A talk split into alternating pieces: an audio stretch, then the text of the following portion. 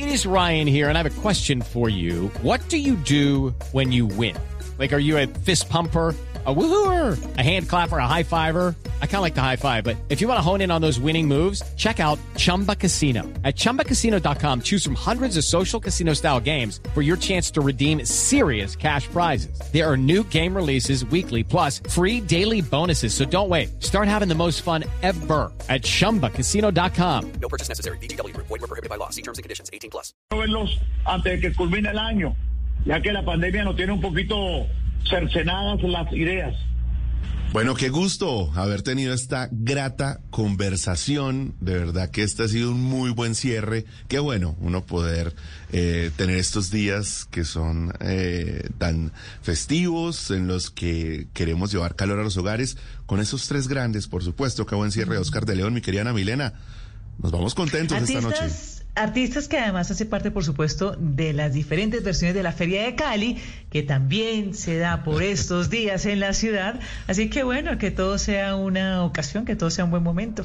Pues a ustedes gracias por habernos acompañado esta noche aquí en Blue 4.0, mi querida Ana Milena. Nos vemos mañana. Sí, señor. Nos vemos mañana. Feliz noche para todos. Feliz noche para ustedes. Voces y sonidos de Colombia y el mundo en Blue Radio y bluradio.com, porque la verdad es de todos.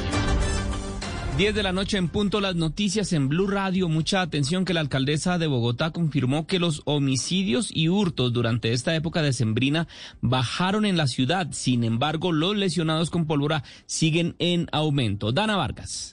Al finalizar esta jornada, la alcaldesa Claudia López indicó que este diciembre fue mucho más seguro y tranquilo en comparación con años anteriores. En lo corrido de este diciembre hemos logrado tener un diciembre mucho más seguro que en años anteriores. Han bajado los hurtos, han bajado las lesiones, han bajado los homicidios. Sin embargo, lamentó el hecho ocurrido con la periodista Natalia Castillo y aseguró que se va a trabajar para evitar que estos casos se sigan presentando y en dado caso judicializar a los responsables. De otro lado, aunque hubo más seguridad en en la capital, la mandataria dijo que los lesionados con pólvora siguen aumentando. Han subido las lesiones con pólvora. Hemos incautado 538 kilos de pólvora. Pero este es un tema de conciencia de los adultos. Por favor, no usar pólvora. Hay mil maneras de entretenernos que no causan ningún riesgo a nuestra salud ni a los niños. Por último, la alcaldesa invitó a los ciudadanos a evitar excesos en el consumo de alcohol que pueden terminar en lesiones, riñas e incluso homicidios. Y también evitar excesos de velocidad para no tener accidentes de tránsito. Dana, gracias. Y a esta hora, líderes comunitarios de la zona rural de Leiva, en el norte de Nariño, esperan la llegada de una comisión de la Defensoría del Pueblo y de la Gobernación de Nariño para establecer las condiciones que permitan la entrega de los 18 militares que están retenidos desde hace 11 horas por la comunidad. Los detalles los tiene Winston Viracacha. Custodiados por más de 1.800 campesinos de la zona rural de Leiva en el norte de Nariño, fueron trasladados bajo medidas de seguridad del corregimiento de Villabaja hasta el Palmar los 18 militares retenidos por la comunidad tras los confusos hechos en los cuales tres civiles resultaron heridos y cinco más capturados por unidades del Ejército Nacional. Se fue llegando la noche, se tomó la determinación de la por parte de la comunidad de trasladarse hacia el corregimiento del Palmar, donde es un centro más poblado para brindar también más seguridad a los mismos militares. Voceros de la comunidad en diálogo telefónico con Blue Radio aseguran que 11 horas después de la retención de los 18 militares, ningún alto mando del Ejército Nacional ha hecho pronunciamiento alguno. Que siguieran hacia adelante los militares para que ya no estén aquí en la zona. Los voceros comunitarios esperan la llegada esta noche de una comisión de la Defensoría del Pueblo y la Gobernación para instalar una mesa de diálogo en la zona. Winston, gracias. Y hay una nueva disputa entre el gobierno nacional y los distribuidores minoristas de combustibles en el país. Y esta vez la cosa es con abogados de renombre y denuncias penales. La noticia la tiene Marcela Peña. Y la pelea es por la administración del Fondo de Protección Solidaria, que es el que administra los recursos para fiscales de las estaciones de servicio, es decir, los lugares donde ustedes o yo vamos a tanquear los vehículos. Hay que decir que hoy esos recursos son administrados por Fendi Petróleo y Fendi Petróleo ha contratado al abogado Abelardo de la Espriella para que denuncie al Ministerio de Minas. Según de la Espriella, lo que hay es un afán injustificado del Ministerio por adjudicarle esos recursos a la Confederación COMSE, que es una organización que según Fuente y Petróleo no tiene experiencia y tampoco capacidad para asumir esa responsabilidad. Hay que decir que no estamos hablando de poca cosa. Al cierre del 2020, este fondo tenía cerca de 10 mil millones de pesos en efectivo. Y eso que el 2020 fue un año muy, pero muy malo para la industria de los combustibles. Calculen ahora lo que puede tener el fondo en un año de reactivación económica. Gracias, Marcela. Y en información internacional, en Europa, el gobierno de Bélgica contempla seriamente la posibilidad de obligar a sus ciudadanos a que se vacunen. Esto en medio del drástico avance que ha tenido el COVID-19. En Israel están estudiando la eficacia de la aplicación de una cuarta dosis. Los detalles los tiene Enrique Rodríguez. La vacunación obligatoria contra el COVID-19 sigue siendo un tema complejo aquí en Europa y en realidad en todo el mundo, aquí particularmente por asuntos jurídicos que tienen que ver con la libertad individual. Sin embargo, no se había oído escuchar hasta ahora a un líder político hablar tan claro de ese asunto. Ha sido el primer ministro de Bélgica, Alexander De Croo, en una entrevista con el diario de ese país, Le Soir, donde ha afirmado que está abierto a considerar la posibilidad de instaurar en su país la vacunación obligatoria, aunque también ha puntualizado que es más partidario de convencer que de imponer. Fuera del continente europeo preocupa y mucho la situación en la ciudad de Xi'an, en China, una urbe que tiene 13 millones de habitantes y que se encuentran confinados desde la semana pasada por el avance del COVID-19 en esa gran ciudad. De sus 13 millones de habitantes, 150 contrajeron la enfermedad en las últimas horas y por ese avance las autoridades han hecho más estricto el nivel de las restricciones. Así, por ejemplo, está prohibido para los residentes en la ciudad conducir coches por sus calles. Sin embargo, la esperanza sigue puesta en las vacunas. Esta mañana, en Israel, ha comenzado un ensayo clínico en un hospital en las afueras de Tel Aviv con 6.000 personas para probar la eficacia de la cuarta dosis de la vacuna de Pfizer. Gracias, Enrique. Y en deportes, Diego Pablo Simeone cumplió 10 años al frente del Atlético de Madrid y entre sus mejores recuerdos aparecen las gestas conseguidas por el Tigre Falcao. Tiago Garcés tiene los detalles.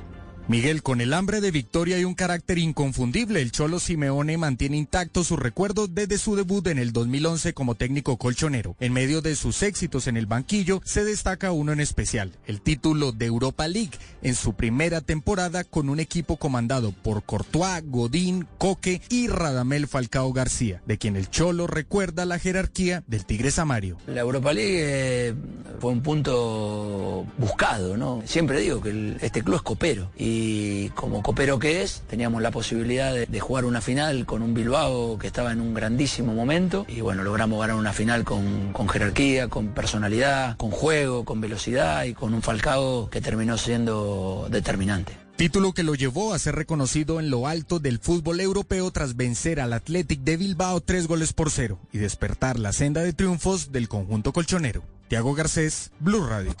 Noticias contra reloj en Blue Radio. 10 de la noche, 7 minutos, las noticias contra reloj en Blue Radio. La noticia en desarrollo, el canciller de Venezuela, Félix Plasencia, acusó a la oposición de continuar con el expolio descarado de los recursos, luego de que el embajador de Estados Unidos para Venezuela, que opera desde Colombia, James Story, felicitara a los antichavistas de aprobar la continuidad de la presidencia interina de Juan Guaidó. La cifra, el índice de desempleo en Japón se situó en el 2,8% en noviembre, lo que supone una décima más que el mes anterior y la primera subida en seis meses, según informó hoy el gobierno nipón. Y quedamos atentos al opositor cubano José Daniel Ferrer, quien criticó que continúa aislado con dolores de cabeza y en las mismas condiciones en la prisión donde permanece preso desde el pasado 11 de julio cuando se sumó a las masivas protestas antigubernamentales en el país. Son las 10 de la noche, 8 minutos. La ampliación de estas noticias en blurradio.com. Continúen con Mauricio Quintero y lo mejor de Bla Bla Blue. A esta hora, Interrapidísimo entrega lo mejor de ti. En Blue Radio son las 10 de la noche, 9 minutos. Nos sentimos orgullosos de seguir entregando lo mejor de Colombia, su progreso. Somos la entrega de los que se sienten soñadores, los optimistas y también de los trabajadores, que con el tiempo lucharon por su independencia y lo lograron.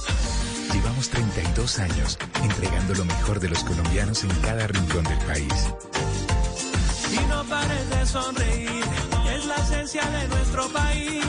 Inter entregamos lo mejor de ti. Una familia es como una fábrica de galletas. Los más grandes se encargan de traer a casa los mejores ingredientes con generosidad. Luego, con mucho amor, se dividen las tareas. Unos cocinan, otros van probando.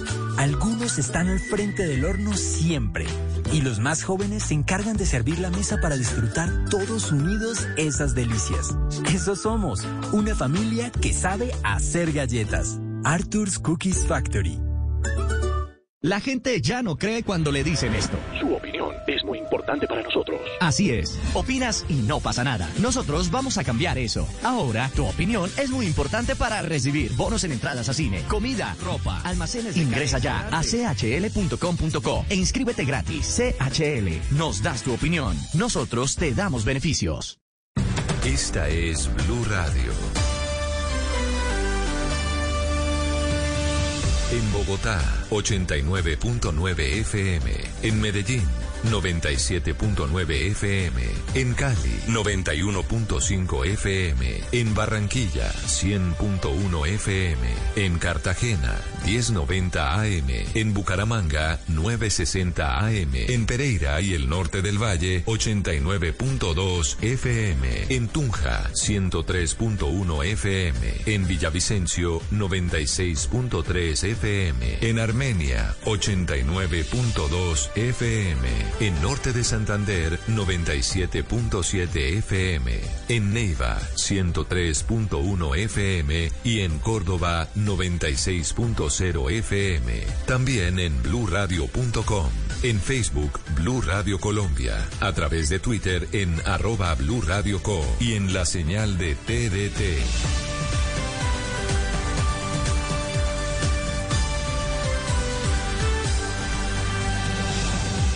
Radio, la alternativa. Estás escuchando Blue Radio. Es momento de dormir.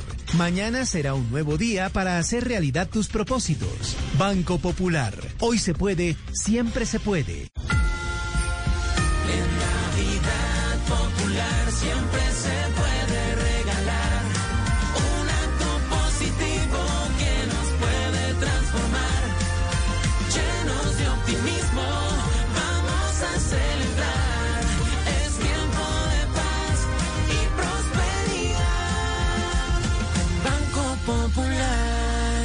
Feliz Navidad. Vigilado Superintendencia Financiera de Colombia.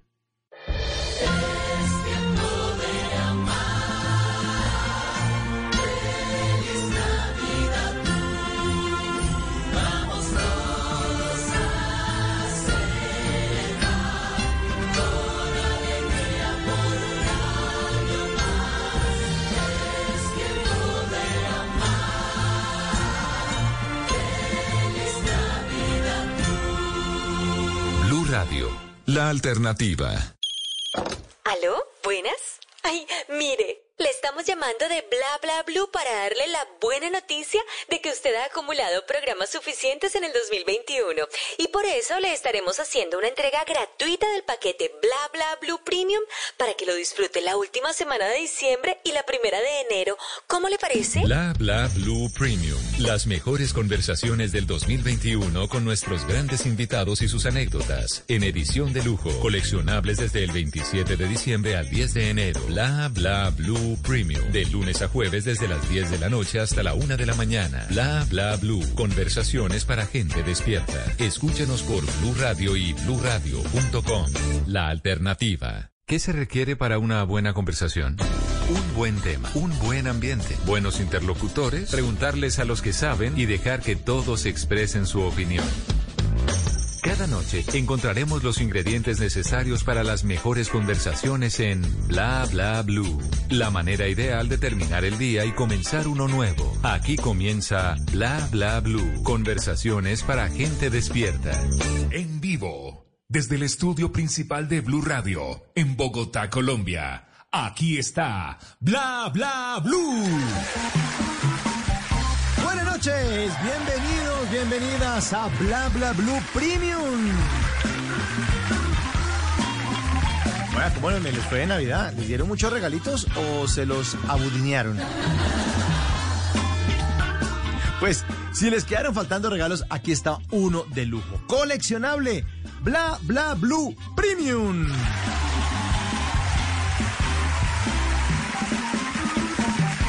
Entrega de las mejores conversaciones, los mejores momentos del 2021 con nuestros grandes invitados y sus anécdotas en edición de lujo coleccionables a partir de hoy y hasta el 10 de enero.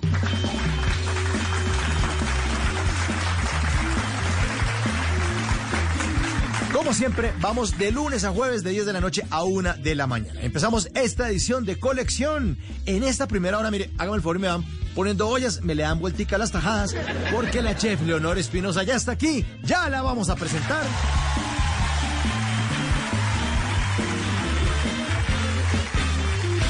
Y luego, después de las 11 y hasta la 1 de la mañana, especial musical con todo el sabor de nuestro melómano, salsómano Sigifredo Turga, buen tipo y eso sí, gran conversador, pues estará aquí con todos ustedes para un especial musical con la historia, las grandes canciones y lo mejor de la guarachera de Cuba, Celia Cruz.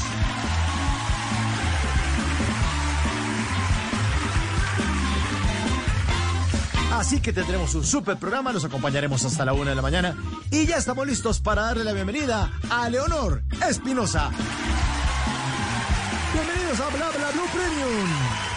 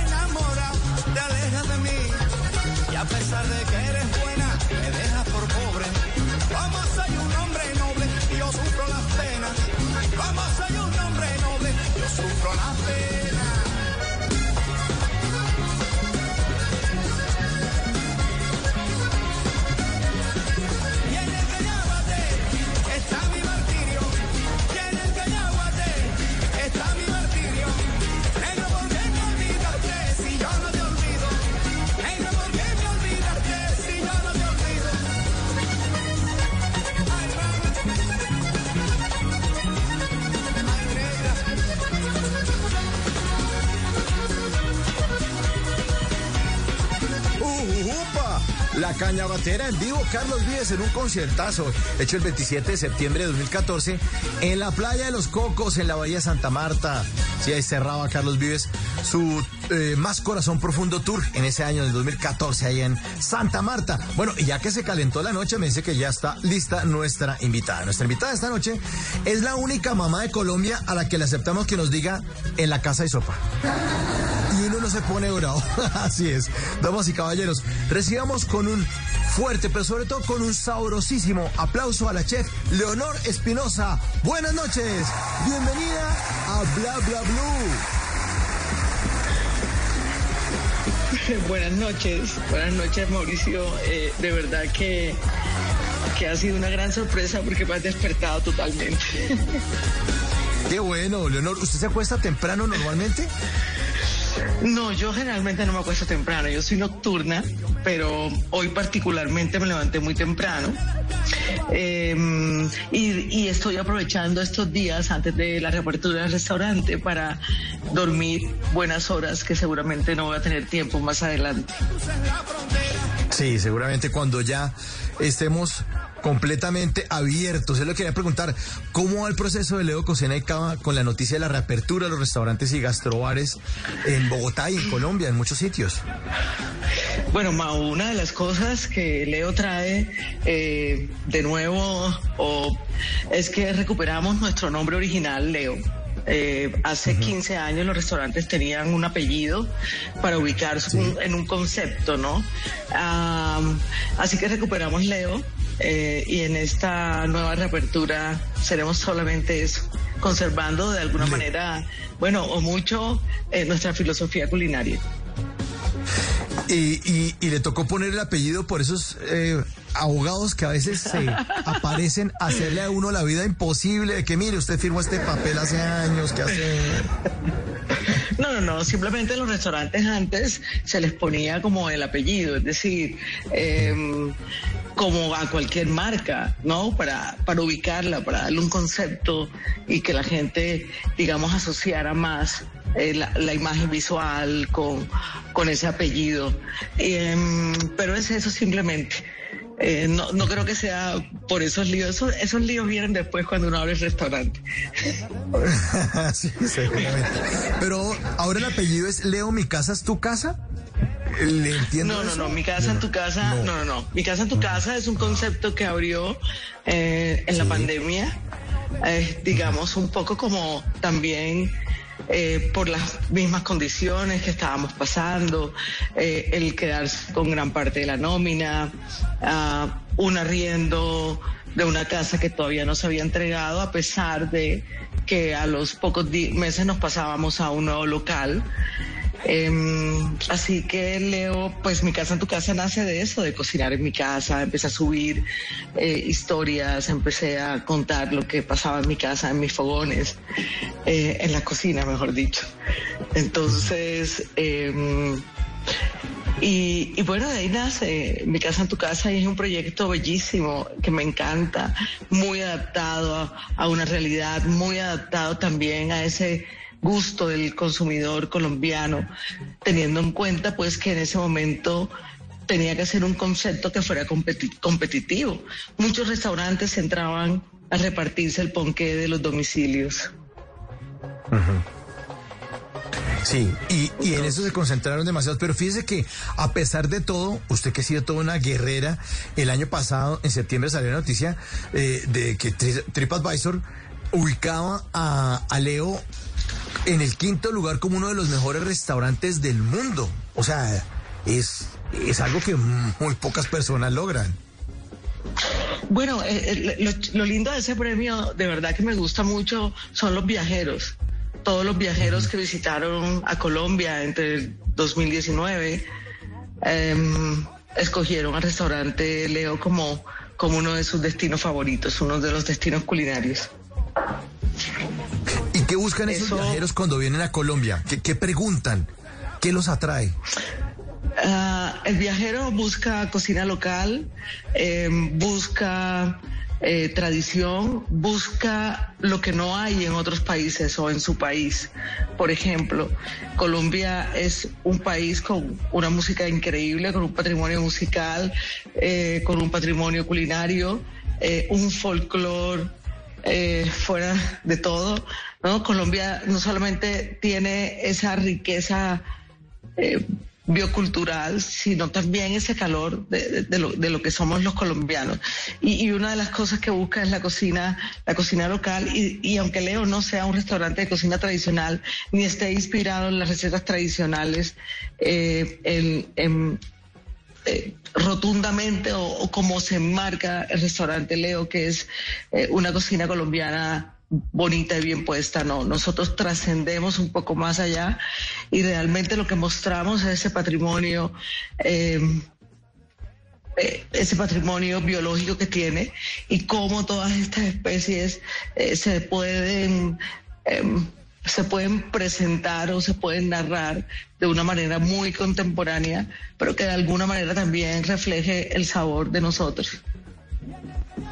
Leo, usted que es la más destacada embajadora de la gastronomía colombiana en el mundo, eh, ¿ve necesario modificar los platos? Es decir, es que aquí tenemos la costumbre, de, viene un extranjero y es el concurso es intoxique al gringo. Aquí le embutimos de todo, pero es necesario que bajarle un poco a los ingredientes o a las porciones cuando vienen esos extranjeros a comer comida colombiana.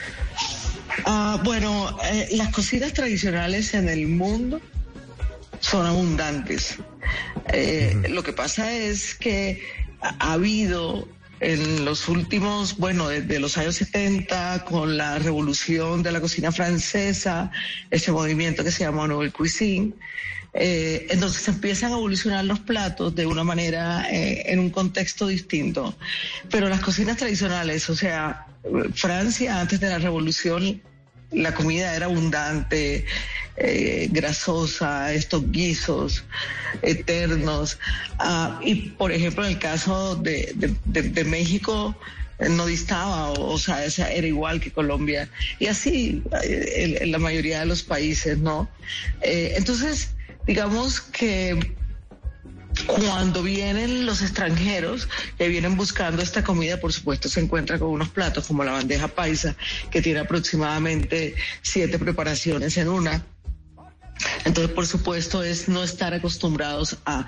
Yo, yo pienso que lo que más hace daño es ese cambio, el no estar acostumbrado a...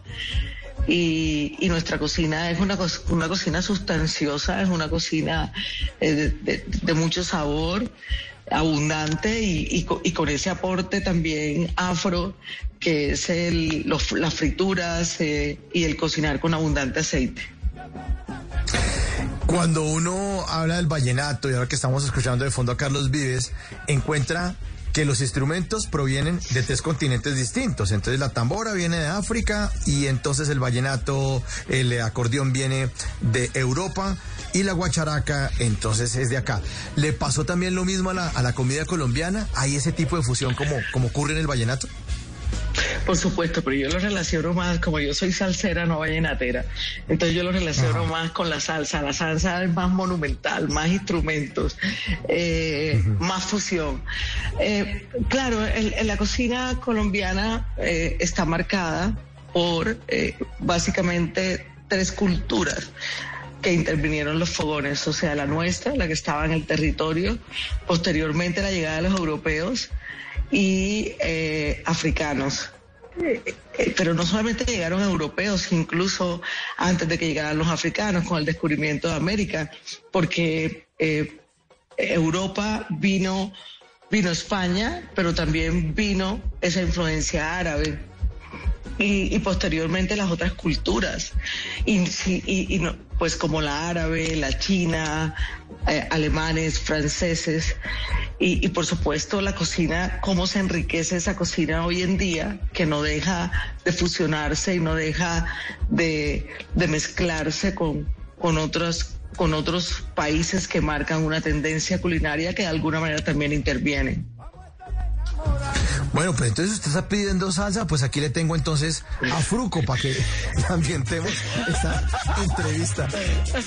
La cocinera mayor, Leo, esta noche en Bla Bla Blue.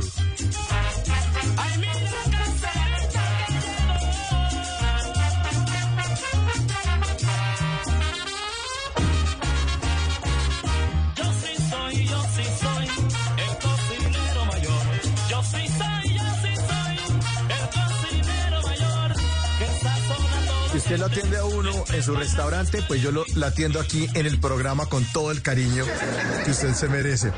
Eh, Leonor, y estas historias y, esta, y estas fusiones, sale un libro maravilloso que tengo aquí en mis manos, Lo que cuenta el caldero, ilustraciones de Elizabeth Builes. Leonor Espinosa, la autora, y hay historias maravillosas como la que aparece aquí entre los Moreno, ¿no? Y habla eh, de la típica historia del hombre que le va a pedir fuego y le va a encender el cigarrillo a una mujer y se le convierte en esos espantos, ¿no? Y además acompañado de la receta de la mazamorra paisa de maíz. Este, ¿A usted le ha gustado siempre investigar acerca de nuestra cultura y además de la historia, de las recetas y de lo que eso conlleva, ¿no? Desde hace muchos años, desde la, época de la colonia, incluso antes, y está plasmado en este libro. Ahora, hablemos un poco de ese de lo que cuenta el caldero. Lo que cuenta el caldero es un recorrido por, por esa memoria que resulta de recorrer territorios. Y mm, yo recuerdo cuando fui ahí a, a este pueblo, Em, que se llama el Guamal Caldas, donde el apellido Moreno, eh, donde todos son negros y todos son apellido Moreno. Eh, porque, porque, porque, pues, eh, una, una gran hacendada española les da la libertad a su, a su grupo de esclavos que tenía y ella apellido, ella era apellido Moreno, entonces antes los esclavos tomaban los nombres de los amos. Y, recuerdo muy bien a este señor seductor que eh, cuando le fue a pedir, pedir, pedir candela a, una mujer muy, muy guapa y esta le muestra los colmillos, de ahí deja la fama de ser don Juan para, porque se llamaba Juan, ¿no? De ser don Juan para convertirse en don Fiel.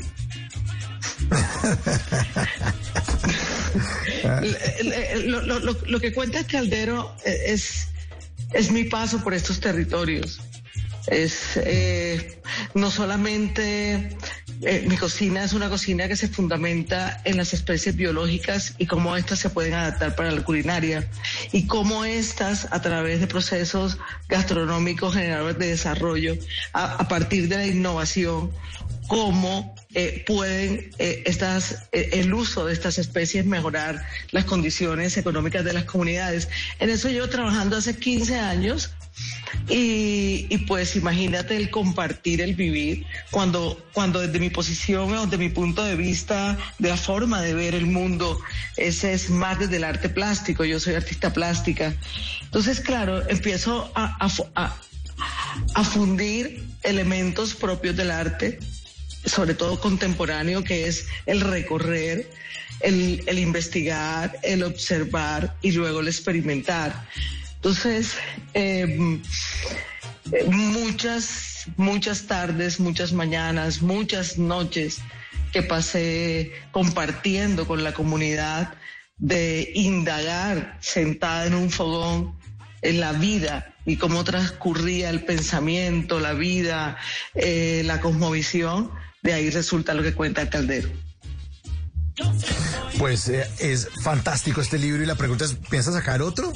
Porque este está muy bueno, pero ¿siguió investigando? ¿Ha tenido tiempo para sentarse a escribir más?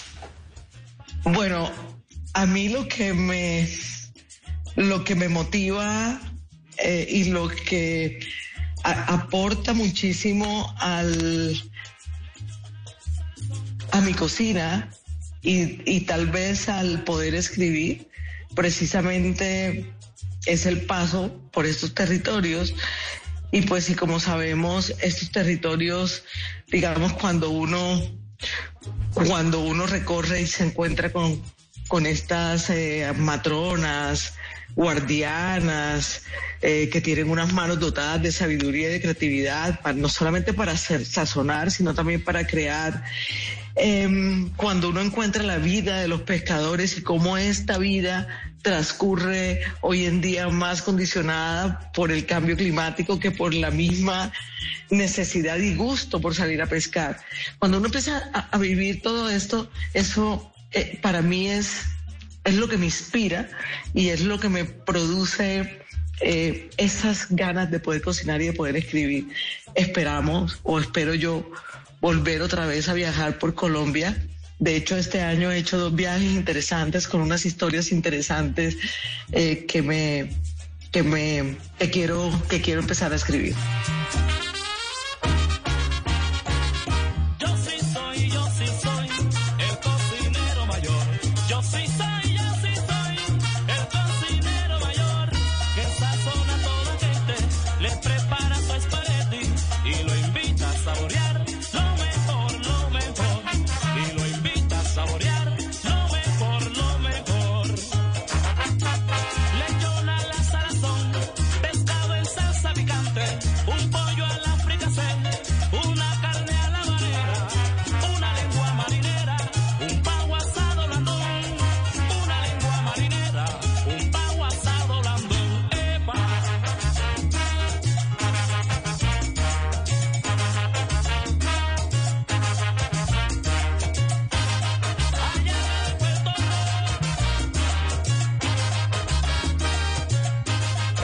En Bla Bla Blue Premium, las grandes conversaciones del 2021.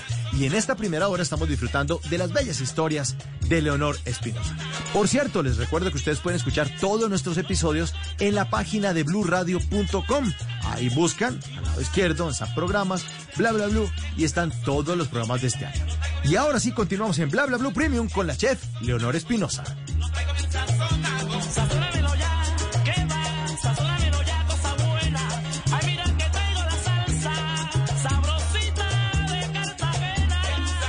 La cocina, Leonor, es hereditaria. Los sabores son aprendidos desde casa. O sea, ¿a quién le heredó el, los platos y este gusto por estar eh, eh, demostrando el amor a través de la cocina? Las mujeres del Caribe todas son cocineras. Eh, yo, allá hay una magia, no solamente las mujeres, los hombres.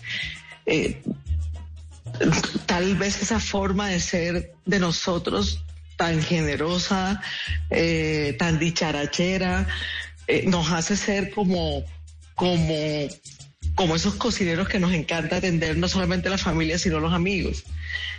Eh, en mi casa, eh, pues por supuesto, vengo de una familia de matronas, de mujeres mandonas, entonces eh, allá, pues es, es, costumbre cocinar. Mi familia también, yo me crié en la zona, en la zona de llanura, de, en, la, en la sabana de Sucre y en la zona de la depresión Momposina, de, de esta, de, de Sucre Sucre. Sucre Sucre eh, fue un pueblo muy famoso porque realmente ah, la verdadera historia de Crónica de una muerte de, de, lo que sucede en el libro de García Márquez, Crónica de una muerte anunciada, transcurre allí. Y, y pues, y en esta llanura eh, la gente eh, halaga con comida. Y, eh, y no solamente cocinan los, los hacendados, los grandes cultivadores, los ganaderos, sino que a nivel de, de la familia, sin importar la raza ni las clases sociales, la gente vive para cocinar. Y en las zonas rurales, créeme Mauricio, la gente nunca apaga el fogón de leña, siempre tiene una llamita prendida pues se puede apagar a las 12 de la noche y para no volverlo a prender a las 3 de la mañana, entonces lo dejan ahí siempre humeante. Qué maravilla, la cultura costeña es maravillosa. A lo mejor que uno llegue y dice, oye, ven acá, cachaco, maluco, siéntate. Y termina uno comiendo eh, con posta cartagenera. ¿Cuál es el, plato que a usted le parece más rico de toda la costa? Que usted dice, este sí es, este es el más, más rico. Bueno, pero si me vas a invitar a mí, entonces yo te voy a echar un cuento. A ver. Tú conoces una chica que tiene un canal que se llama Mildred, Mildred de Cartagena. ella tiene una serie, eh, es fantástica porque es la señora clase media abajo, la típica cartagenera, tú sabes. Y, que la, y, es fiel representante de esa cultura popular, y cultura popular y hasta de, de, cómo nos movemos en Cartagena. Y, tiene, un, tiene una historia sobre que viene a Bogotá, ella anda en rulo, eh, con un metro puesto aquí en, en el pecho y chancletas. Y viene a Bogotá y se encuentra con un vendedor, con un vendedor de arep, de, de, de empanadas, de, de, empanada. Le dice, venga acá, niño, ¿qué llevas ahí?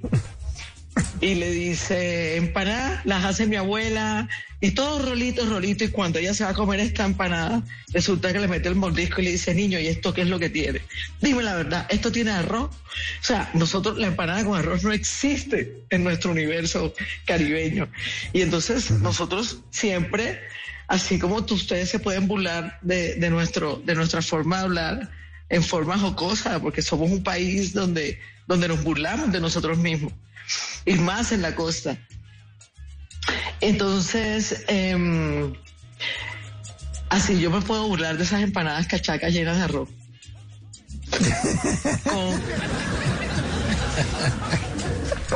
con, lo que me estás, con lo que me preguntas, eh, la cocina, la cocina del Caribe colombiano es una cocina muy vasta y no podemos eh, siquiera enmarcarla en la posta negra o en la famosa bandeja de arroz con coco, que ya creo que es hasta universal en toda Colombia, arroz con coco, patacón, pescado frito. Em, tampoco podemos decir que, que somos eh, empanada de huevo, o que somos carimañolas, sino que realmente es una cocina que es tan vasta por las distintas culturas que le intervinieron, eh, no solamente por eso, sino por sus mismos ecosistemas. La gente de La Guajira vive dentro de cuatro ecosistemas. El ecosistema marino del Mar Caribe, del ecosistema de desierto, del ecosistema de, de, de la Sierra Nevada, pero ya eso, ya eso son eh, eh, digamos, las faldas de la Sierra Nevada y están estos famosos montes eh, donde está la Macuira, acabo de olvidar el nombre, que era por donde básicamente circulaba casi que todo el comercio hasta, hasta adentrarse a esa zona de la Sierra Nevada de Santa Marta, esa falda de la sierra donde habitan los afros. Entonces, todo esto hace que, tenga una gastronomía que no solamente friche lo que conocemos. Eh, igual sucede también eh, con con, con, la llanura de Sucre, Córdoba y Bolívar, que tiene unas características muy particulares y que dentro de esa llanura se podría decir que también hay, hay otros cuatro ecosistemas. Y así, somos es, es, un país que esa variedad eh, geográfica le permite entonces esa biodiversidad tan amplia y la, la biodiversidad y la forma en que el hombre habita el territorio tiene que ver cómo se manifiesta a través de la culinaria. Y, digamos que son muchos los platos. Yo te, puedo, yo te pudiera enumerar demasiado. Todo el mundo conoce el mote de queso. Eh, y, resulta que te apuesto que no te lo has comido a la orilla del río Sinú, un mote de queso de cabeza de monchola ahumado digamos, es la gente que habita los ríos. El moncholo es, es, es, es como una especie de bagre. Entonces, y ah. hay como 10 variedades de monte de queso y así sucesivamente, Mau. Bueno, y hablando de herencia, hablemos de su hija, Laura. Es también heredera de todo lo, lo, lo, que usted prepara y además de, me imagino, verla cocinar desde niña. Hablemos un poco de esa relación. Ya hablamos de lo que usted recibió y ahora lo que usted está entregándole a Laura. Eh, bueno, Laura en el fondo es artista como yo. Eh, así que ella se manifiesta desde, desde varias formas muy bonitas y es desde, desde el ser artista y creativa y, desde eh, su desde una visión de responsabilidad social, desde una responsa desde una visión de, de de entender el desarrollo, por ejemplo, eh, desde la sustentabilidad, por ejemplo. Entonces Laura estudió eso, pero también estudió sommelier y yo creo que la sommelier viene también de poder enriquecer su paladar desde muy pequeña. Mi papá era coleccionista de bebidas, entonces no se los tomaba, pero los coleccionaba em, y los disfrutaba. Em, no como yo, yo no los puedo coleccionar, los tengo que tomar. Pero. Pero, pero, pero, pero Laura, Laura, Laura es una creativa, eh, es sommelier, tiene un paladar increíble para poder maridar, para escoger la bebida adecuada para el plato de la mamá o el plato eh, cualquiera. Em, cocinado por cualquier, cualquier cocinero o cualquier ama de casa, o sea, es increíble, pero además también eh, crea, eh, le encanta la, la coctelería. Entonces, eh, pues se mueve también dentro de la creatividad y, cocina muy bien también. cocina muy bien. Yo, yo, yo creo que podría superar. Uy, sí, superar, pero superarlo va a estar complicado. Yo lo que veo es que usted en, en, su cuenta de Instagram, eh, Leos Cocina, tiene 84 mil seguidores. Ahí sube fotos con su hija Laura. Son igualitas. Yo, yo creo que usted cuando va con ella, así era yo hace 20 años. no es que son exactas, exactas. No sea tan cruel, Mauricio. Al contrario, dicen, qué linda es hermana. Sí, qué linda El par de hermanas que llegaron ahí. El par de hermanas. hablemos, hablemos ahora de la Fundación Leo Espinosa. Funleo.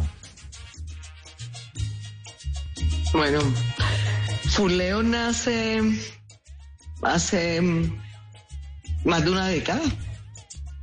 Pues, y nace precisamente de, de mi interés por, por, por viajar y por eh, en un principio eh, debo confesar que era era reivindicar, digamos, el patrimonio culinario dentro de las mismas comunidades. Y yo creo que esa vocación de, de encontrarme también con mi hija Laura para que me apoyara también en desarrollar o ayudarme a, desarrollar estos procesos que pudieran encaminar a las comunidades eh, colombianas a su bienestar. Eh, Laura fue muy clave en esta en este crecimiento de la fundación eh, porque em, em, empezamos a entender la importancia de la gastronomía como motor de desarrollo social y económico. Y, nosotros pues hemos durado más de una década trabajando articuladamente con agencias de cooperación internacional, organismos eh, gubernamentales y ONG, porque es, es, una gran misión que afortunadamente tenemos y, nos encontramos en el camino para resaltar las tradiciones gastronómicas eh, de Colombia y no solamente esto, sino también su patrimonio biológico y su patrimonio inmaterial. Y así que nosotros nos enfocamos a promover una cultura alimentaria que también pueda evaluar el potencial de la cocina tradicional, de, la, de, la, de las identidades nacionales y de la biodiversidad. Bueno, ¿y cuál mueble es más grande? ¿Donde usted pone los platos o donde pone los premios? Porque usted se ha ganado absolutamente todo durante muchos años. No, no, no, no, donde pongo los platos. Esto sí. Hablemos de, los premios que le gustó recibir. ¿Cuál fue el que más, el que más le pareció? Oye, este sí, este, este, este está bonito, este sí me lo merecía o me gustó mucho ganármelo el, premio, el premio que más me ha gustado ganarme es el que está relacionado con, con mi oficio, con, con el con, el alma de mi oficio, ¿no? Y fue el Basque Culinary World Prize. Este es un premio del, del creo que es el instituto más importante para estudiar eh, cocina eh, no solamente en, Europa, sino casi que está dentro de los mejores del mundo, que es el Basque Culinary, y eh, el gobierno vasco. Entonces, ¿cómo reconocer a los cocineros que realmente a través de la cocina estaban aportando a, a, desarrollar procesos en bien de la en bien del mundo, no el bien de su comunidad. Y mm, yo creo que el premio ya lleva, este, este, año está en la sexta edición, gané la segunda edición por el trabajo que, que hicimos, eh, que, que, hemos hecho con Funleo. Y, y, pues este es un premio muy lindo porque, eh, sabes, eh, también poder decir en Colombia, en un país donde no se contempla la gastronomía como motor de desarrollo, decir, caramba, en otros países está sucediendo y en otros países la gastronomía se, hace parte importante o tiene una influencia importante o de alguna manera representa un porcentaje eh, en, en, en, las cifras económicas, digamos, eh, mientras que en Colombia el, representan el Producto Interno Bruto, yo creo que un menos de 2%. En países como España, pues antes de la pandemia están representando más o menos el 12.5%. Entonces, eh, y además que en un país que toda la vida como Colombia ha eh, enfocado o, ha sustentado su política económica en, una política de locomotora minera, de extracción de recursos eh, no renovables. Entonces, de alguna manera también decir, hombre, ¿por qué no empezamos y por qué no, mira, no miramos a evaluar eh, la gastronomía como, como algo muy importante dentro de la economía del país como una herramienta aportante a la economía del país. Y ese premio para mí este es eh, que llena, lleno de orgullo. ¿Y es, eso ese premio es como un Oscar de la, de la cocina, más o menos? Sí, es, es- en algún principio creo que el primero le llamaban como los o como los premios de paz de, de- de la cocina, algo así. En todo caso, en todo caso, cada vez hay más eh, mm, gente eh, con muchas más oportunidades de, conocer, de- de- y se presentan hasta, hasta 200, 300 cocineros que, que, que, que, que- que hoy en día realmente son cocineros que dejaron el, ofi- el arte de- y el oficio de cocinar, de, saltear, por salir de allí, de la cocina, para eh, ser eh, unos, ser aportantes, digamos, a desarrollar las cadenas productivas, a defender el cambio climático, a entender eh, em, la importancia de unas eh, agriculturas sostenibles, entonces eh, sustentables. Entonces es muy lindo. Eh, Leo, ¿y, y qué le hace falta al país para convertirse en, eso que usted está diciendo? Para que nos volvamos a España. Eso, eso es un tema cultural porque de pronto el soft power, ¿no? De, de- de- viaja el nombre de España y, y- la bandera y hay muchas cosas que identifican a España en el mundo y va la cocina detrás o, tiene que ir la cocina adelante o tiene que ir el gobierno adelante o tiene que ir Leo, muchas Leos adelante para que eso ocurra. Te voy a, te voy a responder como una expresión súper barranquillera. Uh, Pacho. Eh, Pacho. Te lo dejo de tarea. Eh, yo creo que yo creo, yo creo que nos falta muchísimo. Eh, eh, Colombia avanzó, eh, avanzó, parece mentira, con la llegada de un de un extranjero que, que nos hizo concientizar a, a- nosotros los cocineros, que era Kendall McDonald Smith. Eh, digamos, fue el gran eh, ponen, el gran promo, promo- promotor de la cocina colombiana. ¿no? Nos hizo a, a los cocineros crear un- una conciencia frente al, al valor patrimonial propio.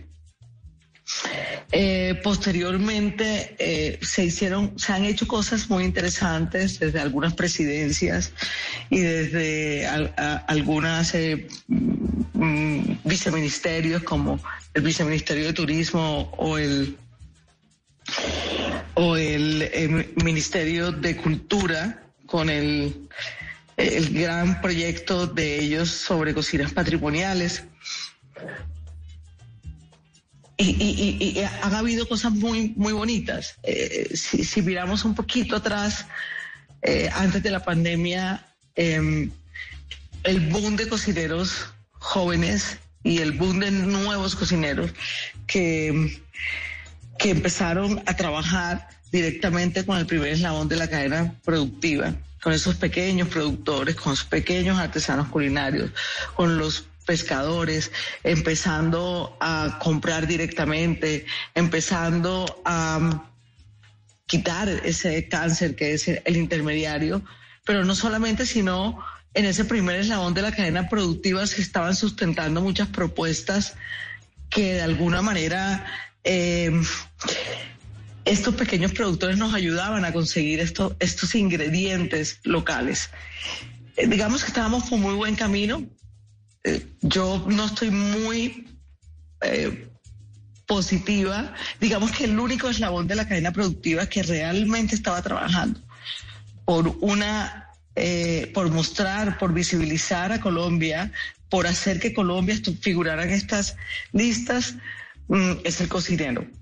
Eh, los otros están un poco desarticulados. El consumidor sigue estando desarticulado. El consumidor prefiere las cocinas, sigue prefiriendo las cocinas de otros lados. ¿Y, y qué va a pasar ahora después de la pandemia cuando las cocinas que se han desarrollado son cocinas, eh, cocinas rápidas? Con tendencias del mundo, nos, estamos llenando de bowls, de baos, eh, nos estamos llenando de, de tantas cosas y de, y de una calidad realmente no es como esta cocina asiática que uno, uno puede conseguir incluso ya callejera en Europa, en España. Eh, no, eh, es una cocina que, que, que, deja mucho que desear, con poca investigación, siguiendo la tendencia a un consumidor. Y pues, y otra vez en el ranking, la cocina rápida, las hamburguesas, las pizzas, estos bowl. Y eso es bastante preocupante, ¿no? Eh, muchos cocineros que volver a que somos muy poquitos los que nos quedamos creyendo en que el camino es eh, la biodiversidad, en el que el camino es las cocinas eh, tradicionales en otras narrativas.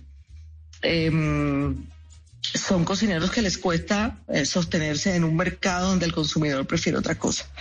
Yo, yo, yo, yo creo que, que, que el camino ahora que nos devolvemos un poco, que que hay que volver otra vez a, a, coger impulsos con toda la fuerza, pero ya no solamente los cocineros serán suficientes en este proceso, sino que también vamos a necesitar la ayuda del Estado, con una muy buena política.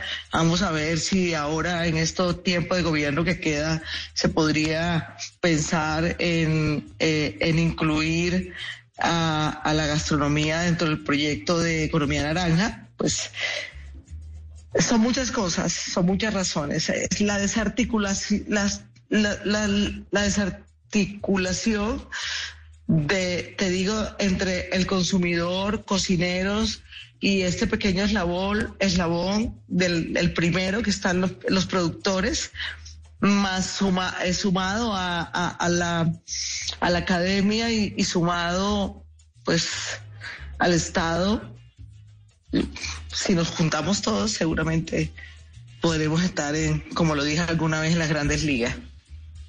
Sí, y, y, y, es también porque el colombiano es snob, ¿no? O sea, si, si, es de afuera y lo que usted dice, nosotros no, no conocemos esa cocina realmente asiática y nos sirven unas cosas y le ponen un nombre ahí que uno le suena extraño y uno termina, termina consumiéndolo, seguramente por ignorancia, pero hay que volver definitivamente a la, a la cocina y a la comida colombiana. Leo, a las 10.53, cuéntenos cuáles son los ingredientes para hacer exitoso como chef? Porque usted sí lo debe saber. Un poquito de tal, una pizquita de esto, le pone la, no me la deja quemar y aquí le da la vuelta para que no se le dore. ¿Cuáles son esos ingredientes y esa receta? Que se dore está bien porque dorar saca un sabor exquisito, ¿no? La cocina dorada. Pero que se queme, sí, paila. Eso sí. Em, yo eh, yo pienso que el conocimiento, y esto sucede en todo, cuando uno lucra el conocimiento y tiene creatividad, eh, eh, creo que son los, mejores, el mejor, la mejor combinación, ¿sabes? Eh, el estar, el tener una propuesta culinaria que uno sabe que es una propuesta que lo identifica. Sea, reconocer como al artista plástico clásico, contemporáneo, lo que sea que una obra le pertenece. Eh, eso es algo que los cocineros, mm, de alguna manera, estamos en un proceso de una búsqueda, pero cuando la logra, cuando logra que su cocina sea, esté bien definida, que, su cocina eh, sea, tenga identidad propia, yo creo que es el ingrediente principal, pero eso definitivamente se logra eh, investigando, se logra eh, estudiando y, se, logra, y se logra, digamos, viviéndolo, viviéndolo como algo que, realmente lucra eh, el alma, no, no, no términos económicos, el alma. Eh, si eso pasa, entonces tú luego podría, podría lucrarse económicamente. y, y esa investigación yo recuerdo, porque vi un programa suyo hace muchos, muchos años en el Gourmet, eh, el que se llamaba Nueva Cocina Colombiana, y me acuerdo que usted hablaba eh, del guiso y hablaba de la cebolla y el tomate, que era la base de la comida colombiana. Eso me dejó inquieto y yo, yo cómo no me he dado cuenta de esto. Y usted me lo enseñó, Leo, hace tantos años, 2007 por allá. Eso, eso es como el vallenato clásico, tomate, la cebolla y el ajo. Sí.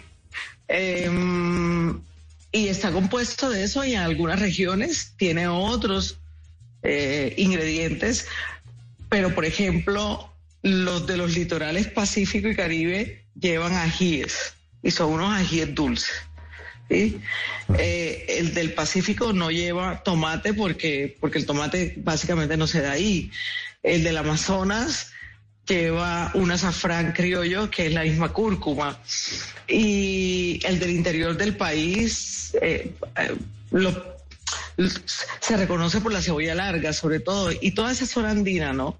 Em, pero hay unas formas de hacerlo y es que en el Caribe y en el Pacífico se le saca, lo que decía yo, se le saca como el diablo, digamos, se, se sofríe, se refrita y eso, eso, eso le da una, pero que, que seamos un país donde nuestra cocina colombiana, lo que no falta en todo el territorio nacional es que se hace a base de un guiso, sofrito, refrito, hogado, ¿qué más le llaman hogo?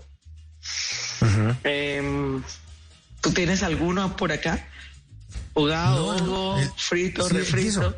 El guiso. Cebolla y tomate, guisito, para preparar todo. Bueno, eso me lo enseñó. Vea que alumno suyo, y no se ha dado cuenta usted, de aquí le estoy pasando la lección. Pero, pero, pero, a, diferencia, a diferencia del guiso de las costas donde, donde habita eh, en la mayoría la, mano negra, allá primero ponen a calentar el caldero y después echan el, el aceite y después ponen el resto. En el guiso de acá de Bogotá y esta zona cundiboyacense, eh, primero ponen la sartén y después le ponen el, tomate, la cebolla, el ajo y luego le ponen el aceite. Imagínate cuál puede quedar mejor, con mejor sabor. No, primero el aceite, creo yo. Yo hago el arroz así. Caldero, aceite, pico la cebolla, el tomate aparte y pum, para adentro. Y eso huele ah, bueno, increíble. La cocina y el sexo están relacionados, entonces podríamos decir que puede ser ah, buen amante. Uy, me interesa ese dato, me interesa. Leo, su restaurante Leo reabrirá las puertas con nueva propuesta, nueva selección de vinos, cócteles. Eh, ¿Qué tiene? ¿Qué tiene de estrenos ahí? Un poco de adelanto de eso que va a ocurrir. Bueno, eh, la noticia es que tiene dos salas. La sala Leo no se llama la sala de Leo, la sala de Leo, sino se llama Leo y tiene dos salitas. En una salita está mi propuesta culinaria, que es todo mi trabajo etnobotánico, em, de investigación, de, de, de las identidades gastronómicas. Eso por un lado.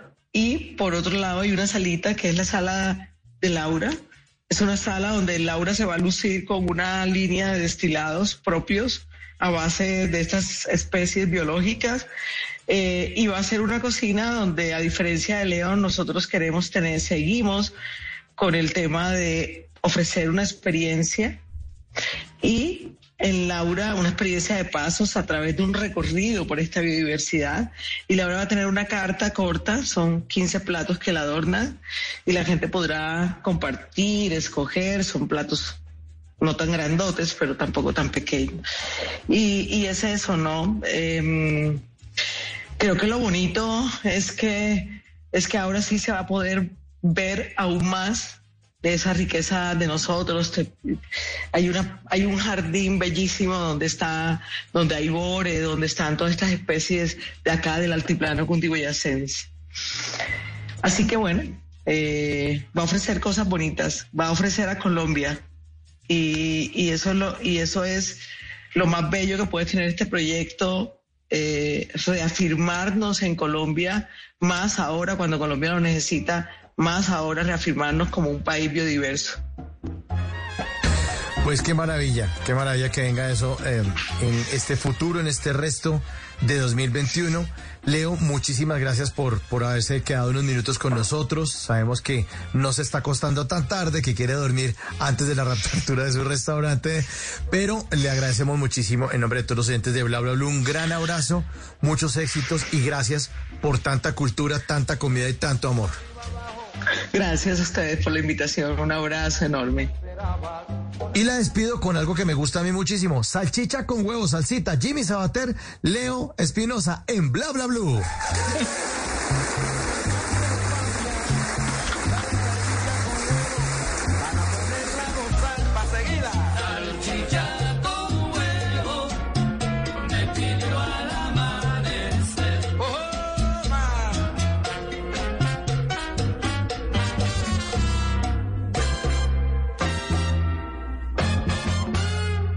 En las noches la única que no se cansa es la lengua.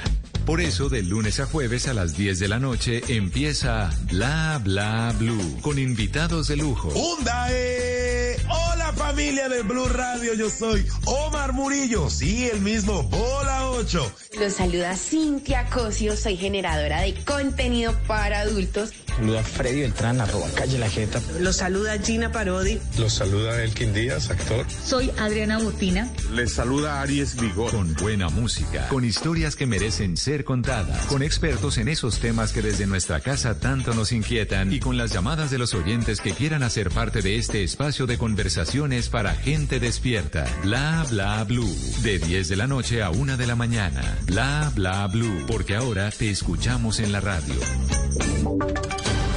Voces y sonidos de Colombia y el mundo en Blue Radio y bluradio.com, porque la verdad es de todos.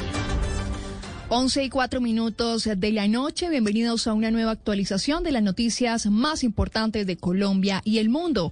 Arrancamos en Nariño porque las autoridades capturaron a tres personas por el secuestro del patrullero de la policía Tomás Andrés Blanco, quien fue liberado este domingo por las disidencias de las FARC. Predica el el general Pablo Rojas, comandante de la región 4 de policía, dijo que dos hombres y una mujer que fueron capturados luego de combates en la vereda Villabaja del municipio de Leiva Nariño serían los presuntos autores del secuestro del patrullero de la Policía Nacional, Tomás Andrés Blanco Rolón. Son las responsables del secuestro de nuestro compañero. Esta comisión, al mando alias Mata, cabecilla de comisión de la Franco Benavides, es el responsable directo del secuestro de nuestro compañero. Es de anotar que se ofrece hasta 50 millones de pesos que nos permita la ubicación y captura para que responda por estos hechos. Se van a aportar todos los elementos materiales probatorios para que se indique el delito de secuestro a los capturados el día de hoy. El oficial indicó que en esta operación se incautaron dos ametralladoras, seis fusiles, un lanzagranadas, 190 detonadores, tres pistolas, proveedores, munición de diferente calibre, material de intendencia y propaganda alusiva a las extintas FARC. Y ojo a esta historia que ocurrió en Barranquilla. Dos adultos ingresaron al baño de un centro comercial junto a un niño para que los observara mientras sostenían relaciones sexuales. El ICBF investiga el caso Menfi Méndez con los detalles. Un caso de presunto acoso sexual a un menor que se habría registrado en el baño de un centro comercial al norte de Barranquilla dio lugar a la apertura de una investigación por parte de la policía. Así lo indicó el mayor Fabián Rivera, jefe seccional de protección y servicios especiales. Ya logramos establecer el sitio exacto, nos entrevistamos con el administrador y personal operativo, estamos haciendo el monitoreo de cámaras. El caso quedó registrado en un video que logró alta difusión por cadenas de WhatsApp, el cual fue grabado por un cliente al percatarse de lo ocurrido, el ICBF indicó que también se une a la investigación del caso. Benjamín Collante, director regional. Agregó que iniciarán campañas con los gerentes de los centros comerciales para evitar que casos como estos se repitan y las autoridades en Santander investigan la muerte de un niño de tres años con aparentes signos de violencia física, sexual y tortura. Julián Mejía tiene los detalles. La muerte de un menor de tres años en Barranca Bermeja es investigada por la Fiscalía y el Bienestar Familiar para averiguar qué pasó con este menor antes de ser llevado de urgencia al hospital del Magdalena Medio con aparentes signos de maltrato y abuso sexual. El niño, según cuenta Luis Fernando Castro, secretario de salud de ese distrito petrolero, también presentaba un cuadro de deshidratación. No fue posible tener acceso venoso de lo deshidratado que estaba. Al médico le da sospecha que el niño puede haber sido, venir siendo abusado. El cuerpo del niño de tres años permanece en medicina legal de Barranca Bermeja mientras se adelanta la investigación y cinco de los 29 heridos que dejó el accidente de tránsito en la vía Medellín-Bogotá en horas de la madrugada de este lunes han sido trasladados a Medellín para que reciban atención personalizada. Dentro de las siete personas que fallecieron había una mujer con cinco meses de gestación, Natalie Giraldo. Las autoridades informaron que se avanzan las investigaciones sobre las causas del accidente en la vía Medellín-Bogotá en San Luis, donde fallecieron siete personas y otras 29 fueron trasladadas a varios hospitales en la región del Oriente y Magdalena Medio. Henry Suárez, alcalde de San Luis, confirmó que una de las personas que falleció estaba embarazada, además que de los 29 heridos, cinco fueron trasladados a la capital antioqueña. Personas heridas se encuentran hemodinámicamente estable, algunas con politraumatismos cerrados de toras y de cráneo y hay un estrangulamiento departamento de Ojo. Estas personas están siendo remitidas a la ciudad de Medellín. A esta hora en la vía Medellín-Bogotá, en el municipio de San Luis, hay paso a un solo carril debido a que avanzan las investigaciones y la recuperación del bus. Gracias, Natalie. Y este año ya vamos en más de 422 mil millones de pesos en mercancía de contrabando incautada por la DIAN. Marcela Peña. Según los datos de la DIAN, hay un aumento del 23.5% en la cantidad de aprehensiones realizadas y un 38.8% en el valor de esas aprehensiones. Habla el director de fiscalización de la DIAN, Luis Carlos Quevedo. Sectores tan sensibles como calzado, confecciones, textiles, cigarrillos han tenido resultados contundentes. La Dirección de Gestión de Aduanas también ha hecho su parte. Según la DIAN, están en ejecución 26 programas y acciones de control en la estrategia de fiscalización aduanera del país con el fin de verificar la legal introducción de mercancía de origen extranjero y hacerle el quite al contrabando técnico, que es una de las modalidades que más afecta al sector privado en el país. De acuerdo con las cifras oficiales, se han desarticulado este año 39 estructuras criminales y fueron capturadas 192 integrantes de esas organizaciones. Noticias contra reloj en Blue Radio. La noticia en desarrollo, Apple cerró al público sus tiendas en Nueva York ante el aumento de casos de COVID-19. En la última semana se registraron 203 mil contagios por día. La cifra que es noticia, 9,5 millones de reportes negativos salieron de las centrales de riesgo por la ley de borrón y cuenta nueva. Y quedamos atentos a Israel que lanzó un ataque aéreo con misiles contra el puerto sirio de Latakia. El desarrollo de estas noticias en blurradio.com. Sigan con bla bla blue. Una familia es como una fábrica de galletas. Los más grandes se encargan de traer a casa los mejores ingredientes con generosidad. Luego, con mucho amor, se dividen las tareas. Unos cocinan, otros van probando. Algunos están al frente del horno siempre. Y los más jóvenes se encargan de servir la mesa para disfrutar todos unidos esas delicias. Eso somos, una familia que sabe hacer galletas. Arthur's Cookies Factory. Cuando la vida te quiera ver destrozada, canta. Y si no hay de otra que seguir luchando, canta más alto. Llega a Caracol Televisión la historia de Arely Senao. Canto para no llorar. Muy pronto en las noches. Tú nos ves. Caracol TV. Estás escuchando Blue Radio. Es momento de dormir. Mañana será un nuevo día para hacer realidad tus propósitos. Banco Popular. Hoy se puede, siempre se puede. Llegó el momento de viajar con tu tarjeta de crédito Visa Connect Miles del Banco Popular. Conéctate con tu próximo destino acumulando millas de Copa Airlines con todas tus compras y disfrutando todos los beneficios que te brinda. Solicítala en bancopopular.com.co y comienza a viajar. En el Popular, hoy se puede, siempre se puede.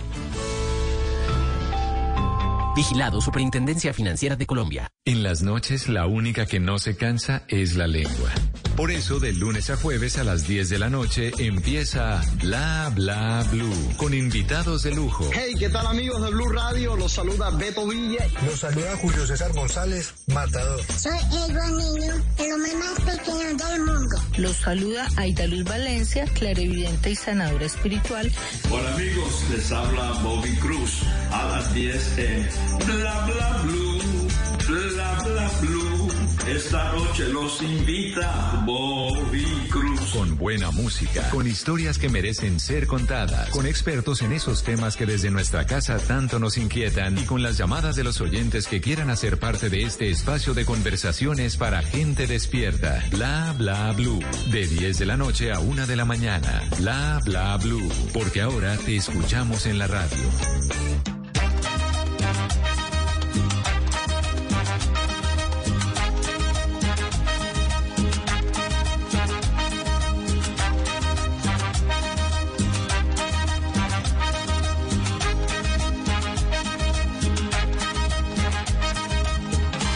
Bienvenidos a esta segunda hora de Bla Bla Blue Premium.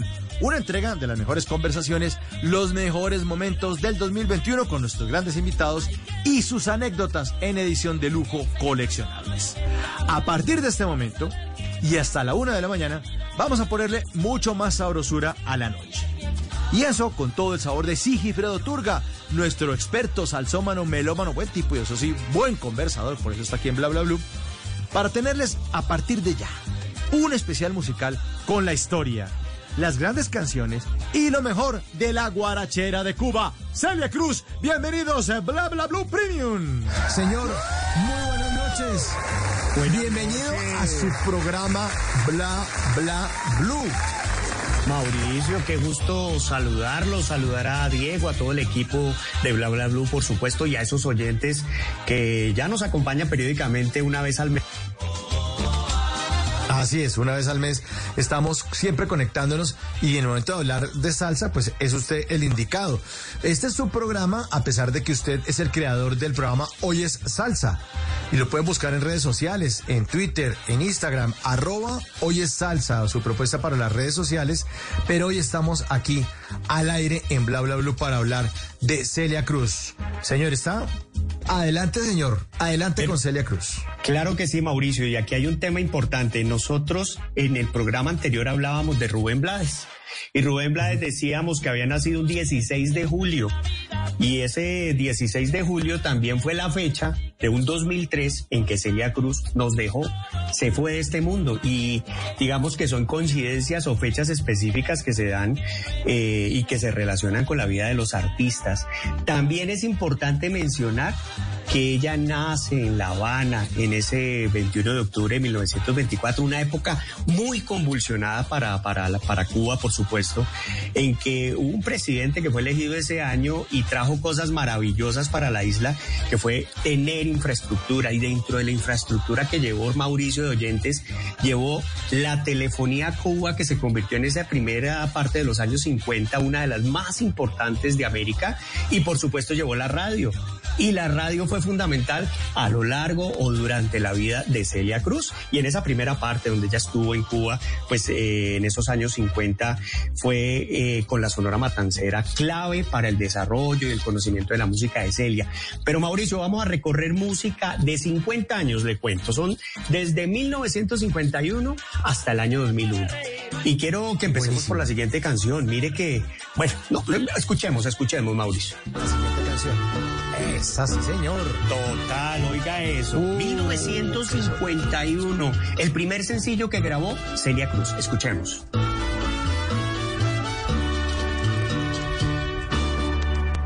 En mi Cuba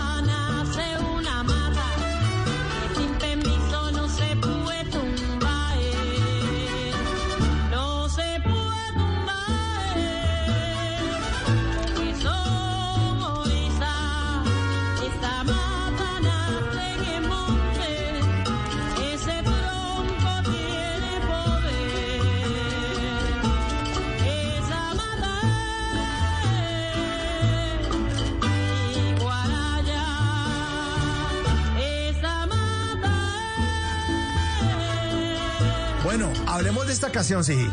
Sí, señor, esto se llama Mata, Mata Siguaraya. Así, así como se, se oye, Mata Siguaraya.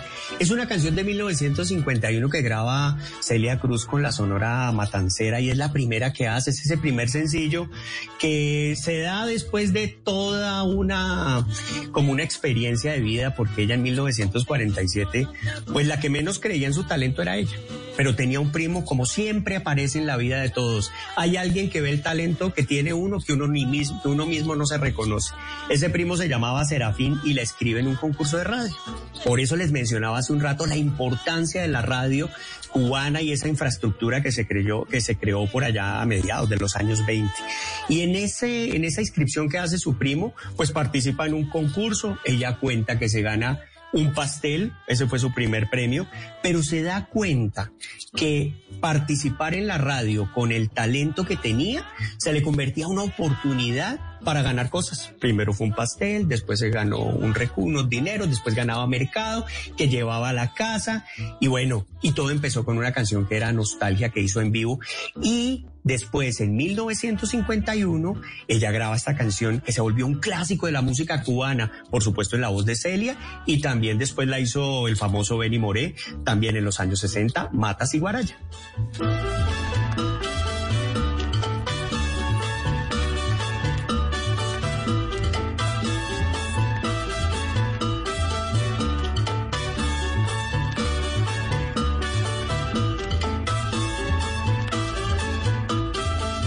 Está oyentes el sonido típico de esa sonora matancera, eh, ese sonido del metal, esa música cubana, que pues para ellos era, era parte de la esencia de la cultura cubana, por supuesto. Y vale la pena mencionar acá, Mauricio de Oyentes, hoy no oído al niño por ahí que salga a hacernos No, no, no, bullying, ¿no? no lo invoca. Ay, pero, pa- pero ¿para qué lo llama así? ¿Para qué lo llama? No, no, no, no, no. no. Es que No, bueno. Pero ahí les quiero contar algo, es que me acordé de niño porque es que resulta que el papá de Celia, cuando ella empezó a presentarse en esos concursos, él la sentía que era todavía una niña y le parecía que trabajar en el mundo del espectáculo no era lo que tenía que hacer y que por eso pues él, él- como que no le gustaba eso, él quería que fuera maestra, que estudiara en el magisterio. Ella le hizo caso, se dedicó a estudiar en el magisterio cubano, lo hizo hasta por gusto, pero definitivamente cuando llega ese 3 de agosto, precisamente un 3 de agosto también, como estamos ahora en agosto de 1950, pues ella cambia su vida, cambia su vida con la Sonora Matancera.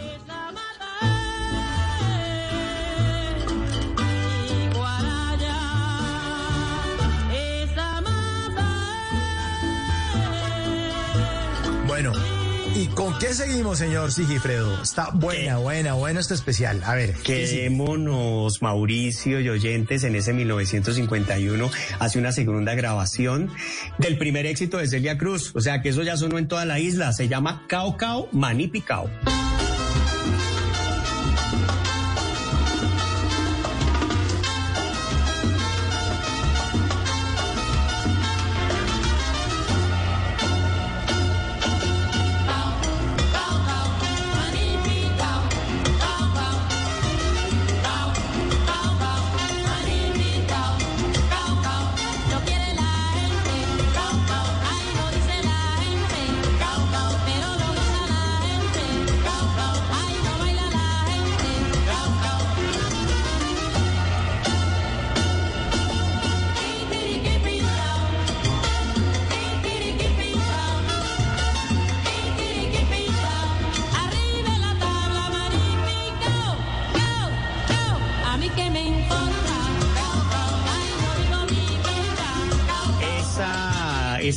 música cubana que sonaba en los años 50, que hacía la Sonora Matancera, y ese fue el primer éxito con la Sonora Matancera de Celia Cruz.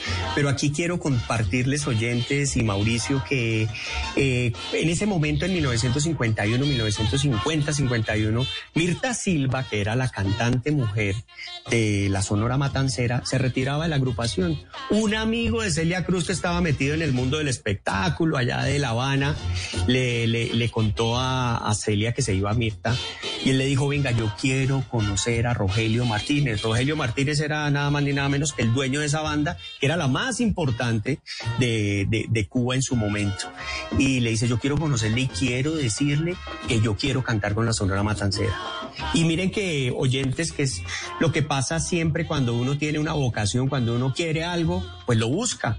Y Celia Cruz es el vivo ejemplo de esa situación específica. Se fue, se presentó ante Rogelio Martínez. Eh, Rogelio Martínez le dijo como con desconfianza, ven un día un ensayo y, y participa con nosotros a ver cómo nos va. El primer día que, se, que fue a ensayar con la Sonora Matanceria Celia Cruz, conoció a Pedro Knight, que después se convertiría, se convertiría en su compañero de vida. Y bueno, esta canción que es Cao Cao Maní Picao se convirtió en un éxito en 1951. Eh, llegó Celia Cruz a la Sonora Matancera en esos principios de los 50 para construir historia de la Sonora Matancera y también para romper paradigmas. Cao Cao Maní Picao.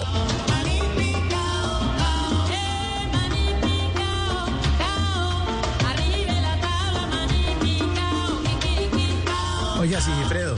Señor. Como es de importante, eh, eh, la- las letras sencillas a veces son las más, las más chéveres, las más importantes, las más pegajosas. O sea, como cao, cao, maní, picao, es una cosa demasiado simple. No, no está contando, yo me fui, no sé qué, y me casé, y ahora te extraño, y esto ha sido una ilusión nada más, una ilusión nada más, una ilusión nada más. No, nada. Buscan una frase que es pegajosa y a bailar y a gozar con la sonora matancera. Y, y usted me hace, me hace acordar de algo, Mauricio, que es el concepto del pregón en Cuba. Y ahora más adelante vamos a ver un ejemplo del pregón en Cuba, porque definitivamente eso que usted está diciendo es, es algo común para que la gente, en- a partir de una repetición de algo sencillo, se le quede en la memoria un, eh, un concepto. El cao cao maní picao, parte del éxito de esos años 50 fue el título. Además, la repetición de Celia y esa voz tan especial que tenía y que, pues, si, si nos damos cuenta, a principios de los 50 tenía una voz un poco más, más arriba, más enérgica y, y bueno, esa era Celia Cruz desde el principio y definitivamente repetir las cosas pues es parte del éxito de una canción. Ahora nos vamos con otra, Mauricio, vámonos a 1954, lo quiero invitar porque tenemos 50 años para recorrer música y creo que tenemos una hora, un poquito más. No, señor, aquí el programa acaba a la una de la mañana, entonces dele, dele que no viene carro, papá. Hágale Listo, fresco. Bueno, entonces vámonos, Mauricio. Vámonos, Mauricio, con Pala Paloma, canción sota de Celia Cruz con la Sonora Matancera. Que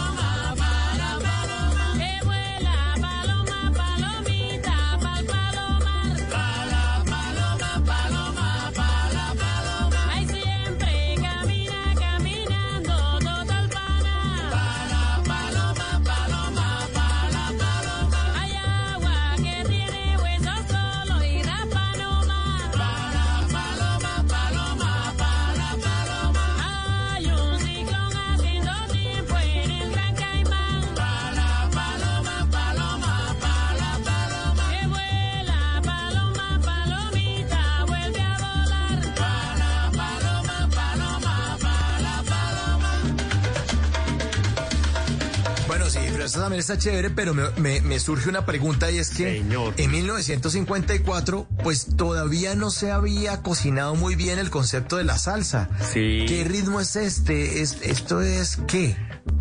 Pues Mauricio, los sonidos cubanos eh, ahí tienen un- una esencia, eh, hablamos de guaracha, hablamos del son cubano, hablamos del danzón y este, este sonido se acerca mucho a una canción que vamos a escuchar más adelante que es la base del merengue, porque el sonido rápido, el golpe contundente que hacía la Sonora Matancera en su momento es este tipo de música, este tipo de música que es guaracha. Esto es guaracha, para responder de concretamente.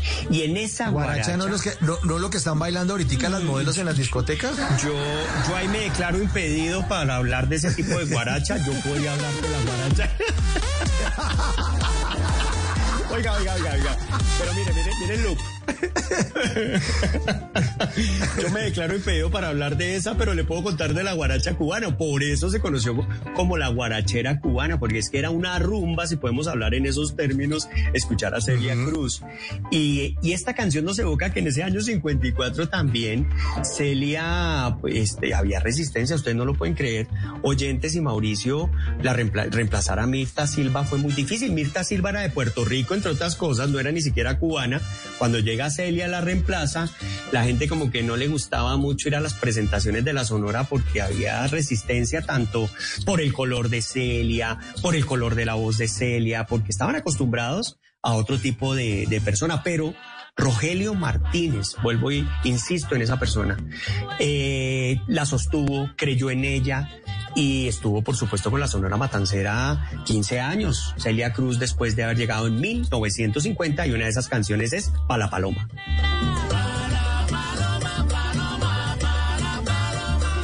Hay un ciclón haciendo tiempo en el Gran Caimán. Pala, paloma, paloma, pala, paloma. Y esto para la paloma.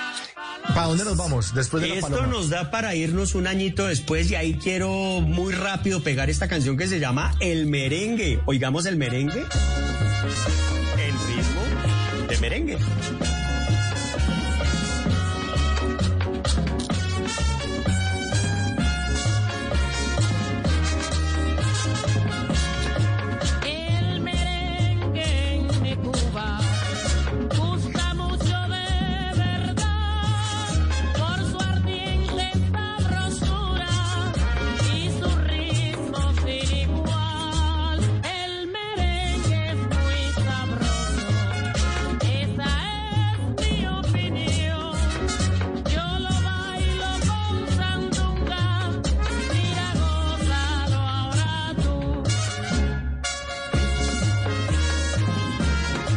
Mauricio, yo sé, Mauricio, que a usted le encanta el merengue. Siempre lo hemos hablado Me acá en este encanta espacio. el merengue. No tenía ni idea, no tenía Sí. ni idea de que Celia Cruz había cantado merengue, ha hecho merengue. Ni idea. Sí, es que en esos años 50 y específicamente en este 55, la Sonora Mata- Matancera exploraba ritmos del Caribe, hacía sones, guarachas, como lo veíamos ahorita, y claro, tenían a sus vecinos dominicanos. Y aquí hay una, hay, digamos que una teoría también de que el merengue en Cuba tuvo una apropiación especial y única y con un sonido particular. Yo, yo creo que es más una apropiación del sonido que traían de República Dominicana, pero oígala cantando eso tan bonito en ritmo de merengue. Es para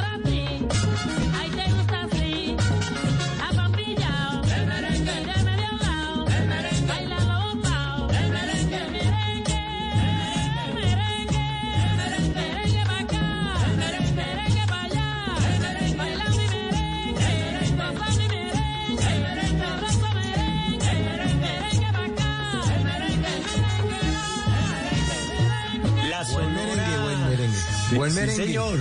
Sí, señor. La Sonora Matancera Mauricio había nacido en 1924 como una cooperativa. Una cooperativa en en esos años 20, como veíamos hace un rato, pues con la explosión de, de, de- de la radio, el nacimiento de la radio, pues se crean muchísimos grupos. Se crea la Sonora 1924, mismo año del nacimiento de Celia, eh, aunque hay otra teoría que dice que nació en 1925, pero yo me voy más con la de 1924.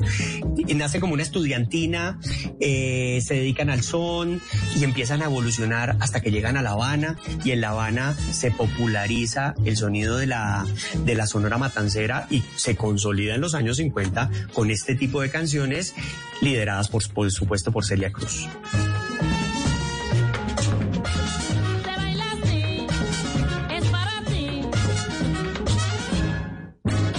No, yo lo Ah, estoy no, no, no. pisando a usted, yo lo estoy pisando. No, pero porque usted no sabe bailar merengue.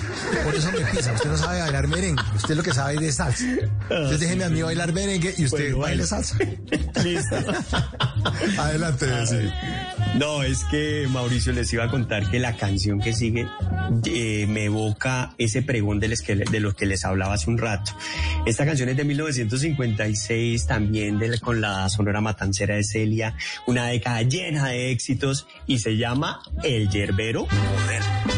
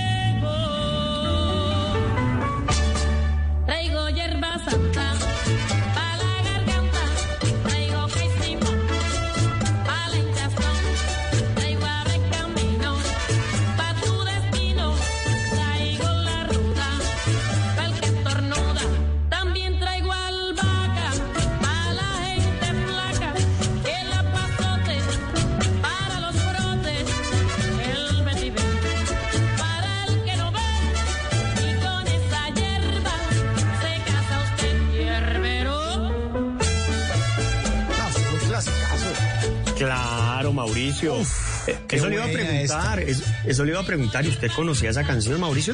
Sí, sí, sí, sí, sí, sí, sí. Pues no, no nací en el 56 ni en el eh, 57, sí. no, no. Pero pues esto es música que se quedó para siempre, indiscutiblemente. Y a nosotros en la generación de los 80 y que vivimos, digamos, eh, esa época, escuchábamos la Sonora Matancera. Le- les puedo confesar, oyentes, que, que a mí al principio no me gustaba, me parecía música de viejitos. No sé si ahora, porque ya estoy viejito, es que me está gustando, pero, pero la verdad, la música de la Sonora Matancera tiene una identidad única, tiene, mi- mire esas trompetas. Jairo Varela siempre tenía como referencia el estilo de la música de las sonoras para sus, para sus pitos en el grupo Nietzsche. Siempre mencionaba que él al principio quería hacer una sonora de su agrupación y no llegó a un concepto de sonora, pero siempre el sonido de la sonora marcó su camino. Seguramente él sí creció con la música de la sonora matancera. Esta canción, Mauricio, es una composición de Néstor Mieres, se llama el personaje, y nos evoca a esa vendedora que de viva voz está permanentemente ofreciendo productos y que hace para ofrecer los productos, la manera de gritar, de compartir, de decirle a la gente, vengan y me compran a mí, eso se llama pregón. Una herramienta que se usaba permanentemente, sobre todo en las galerías o las plazas de mercado, como las queramos llamar, eh, en La Habana. Y ahí siempre el que más vendía era el que mejor pregón usaba. Y este es un ejemplo de pregón, que es el yerbero moderno. Escuchemos.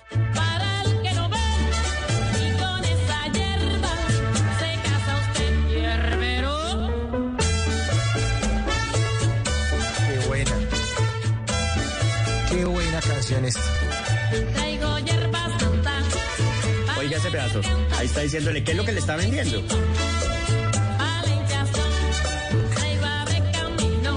Y del pueblo, ¿no? La música del pueblo. Chévere. Es, esa es la eh, nuestra música popular, la música popular reflejada en expresiones o productos como este, que se quedan para la eternidad. Puede ser que se dejen de escuchar por momentos, pero siempre se van a repetir en el tiempo, como es la música de Celia Cruz. Y ahora vámonos, vámonos Mauricio, porfa, a 1956. Y quiero decirle que esta canción me encanta, la que viene a continuación. Se llama Tu voz.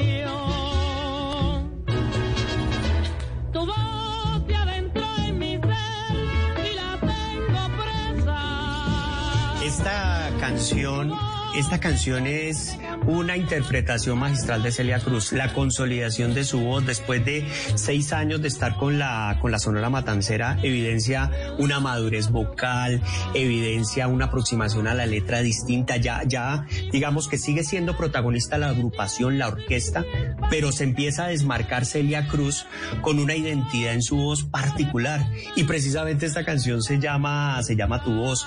Este compositor que se llama Ramón Cabrera le hacía también música a Benny Moré. Hoy les he mencionado ya dos veces a Benny Moré. Benny Moré es uno de los músicos del siglo pasado de Cuba que es referente, que es uno de los más importantes, por no decirlo así, junto a Arsenio Rodríguez y que marcó la historia de la música cubana, sobre todo de las grandes bandas. Y Celia Cruz, por supuesto, como mujer, hizo canciones espectaculares como esta y una composición que también fue muy destacada para la época.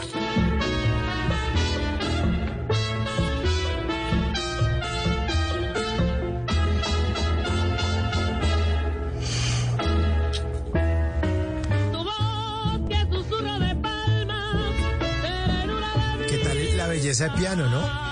Qué belleza ese piano. Espectacular. Como entra suave. Qué canción tan bonita. Nu- nunca la he escuchado, te confieso. Sí, sí, es una de las canciones que cuando, mira que el sonido este no está remasterizado, Eh, es una es una versión de los años 50 que logré, pues que tengo hace ya un tiempo y, y me parece que suena muy bien sin este, con el sonido original de esos años 50. Creo que remasterizarla perdería el encanto que se siente ahí hasta en el piano con ese con ese sonido tan especial. No sé qué tiene tu voz que domina, brujo de magia mi pasión.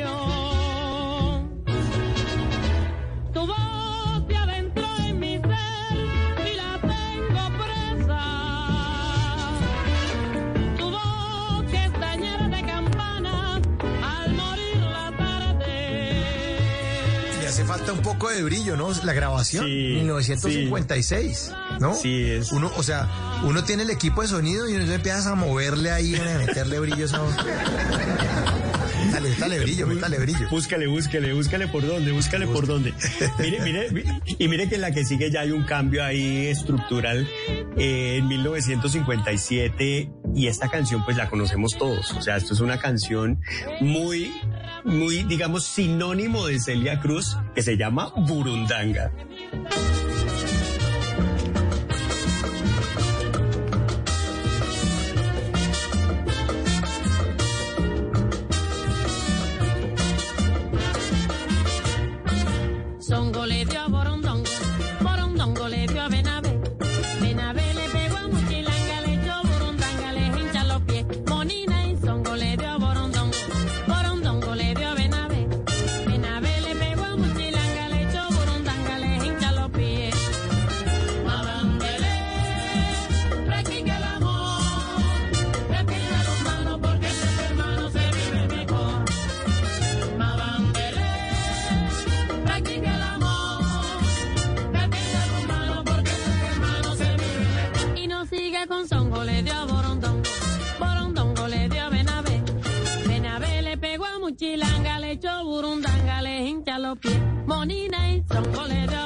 Yo sé, La música, la buena, mu- Sí. la buena música no tiene fecha de vencimiento, ¿no? La buena Sí, música no. tiene fecha de vencimiento. Es que me acuerdo de que yo oí esa canción cuando era niño, años 80, y ya, la- o sea, aquí la fecha que usted da es 1957, la canción ya tenía 30 años. Sí. Y en esa época se oía y seguía normal. Y ahorita se oye igual. O sea, ¿cuántos años después? Igualita. Muy buena.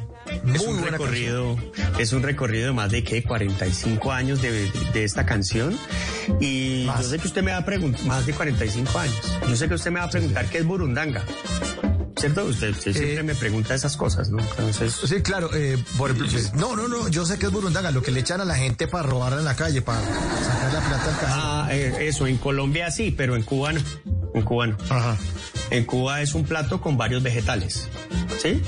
Ah. Es un plato con varios vegetales, pero para este caso, lo que están evocando con esos varios vegetales es que es un conflicto, un enredo y que no tiene explicación de por qué se dio. Siempre está preguntándose por qué, por qué, por qué, por qué, por qué. Entonces, definitivamente la burundanga en este caso tiene otra connotación diferente, pero es una burundanga espectacular. Esa es la burundanga que a mí me gusta, la de Celia Cruz. Muchilanga, le echó Burundanga, le hincha los pies. Monina y Songo le dio a Borondongo, le dio Benavé. Benavé le pegó a Muchilanga, le echó Burundanga, le hincha los pies. Oiga, sí, Fredo. Me dicen los oyentes aquí que se- eh, son 64 años, tiene esta canción. Imagínese. Burundanga, 64 años. ¿Ah? Bueno, y en nuestra línea telefónica, sí, nos siguen escribiendo. 316-692-5274. Recuerden que este programa lo hacemos entre todos. Y entonces los felicito por el programa. Qué clásico, Celia, por siempre.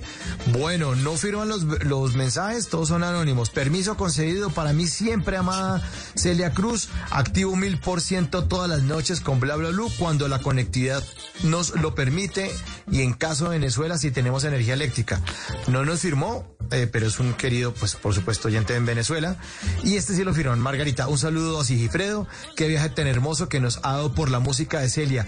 Gracias y bendiciones a todos, Margarita. Bueno, Margarita, quédese en sintonía porque esto va para largo, ¿o no, Sigi? Sí, señor, ¿Con qué estamos acá hasta, hasta que usted me diga, yo, yo lo acompaño el día de hoy. Yo muy contento acá con los oyentes de, de Bla Bla Blue y también sé que los seguidores de Hoy es Salsa en arroba Hoy es Salsa en Instagram, en arroba Hoy es Salsa en Twitter, ahí están pendientes del programa y nuestro, también nuestro Facebook que es Hoy es Salsa, ahí nos pueden seguir. Vámonos ahora, Mauricio, un añito después. Es que esa década del 50 para Celia Cruz fue de mucha producción y de muchas canciones. En 1958 Celia Cruz nos dejó La Sopita en botella.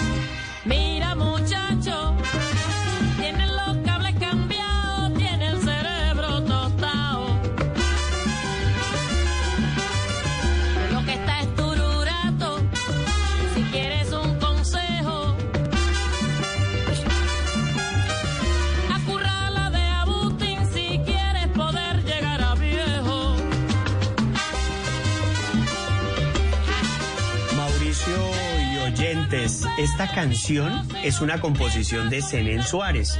Es una de las canciones más representativas de Celia Cruz. La conocen en toda América Latina por su sopita en botella. Pero aquí hay una coincidencia muy chévere porque este compositor hizo La esquina del movimiento. Y La esquina del movimiento es una canción también de la Sonora Matancera, pero en la voz de Nelson Pinedo, ese barranquillero colombianísimo que se fue también en los años 50 para, para Cuba y que grabó música con, los, con la Sonora. Y bueno, en esa misma época ese compositor le dio una canción a Nelson y otra canción a, a Celia Cruz. Y esta es, esa, es una de esas canciones también que es de las canciones de contrapunteo, que primero sale una canción y después con otra canción le responden, pues esta es la respuesta a una canción que se llama El Vive Bien de Alberto Sayas, para que la busquen los oyentes de Bla Bla Blue y la escuchen porque la sopita en botella de Celia Cruz responde a la canción El Vive Bien. Mira muchacho,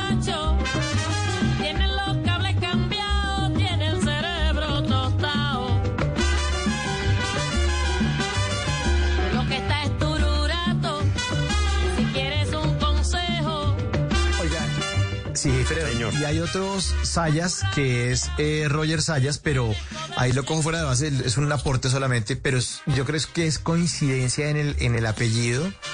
Porque es de República Dominicana y es uno de los miembros fundadores de Juan Luis Guerra y 440. Es uno de los eh, cantantes. No sé si tenga que ver con este De pronto Alberto sí, del Mauricio. De pronto, sí, sí. porque es canta y es durísimo eso. Nacido en República Dominicana en 1961 y siempre era el del coro de Mientras más lo pienso, tú es Ah, ¿sí? se llama Roger Sayas, que ha estado con Juan Luis Guerra toda la vida, desde que se fundó 440 y ya el tipo, pues, imagínate, nació en el 61, ya eh, pues este año cumple 60 años, eh, pero, pero siempre lo ha acompañado, además es fotógrafo, no sé si tenga que ver con este Alberto, eh, solamente es como un aporte ahí de músicos con apellidos Sayas. Nos, nos queda de tarea y, y además los oyentes ahí nos pueden ayudar con los datos. De pronto puede ser el papá uno del otro. Sí, o familiares, de pronto que se saltaron de una isla a otra y este se fue, o un tío que se fue para República Dominicana y, y resultó este allá, bueno, no se sabe, pero ahí estaré. Sí, queda de tarea de todas maneras. Queda de tarea Mauricio. En todo caso, esta, esta canción, La Sopita en Botella de Celia Cruz, pues a mí me gusta y me gusta mucho. Y ahora quiero compartirles la canción que a Celia Cruz, hasta el final de sus días, ella consideró su canción favorita y es de 1958. Se llama Dile que por mí no temas.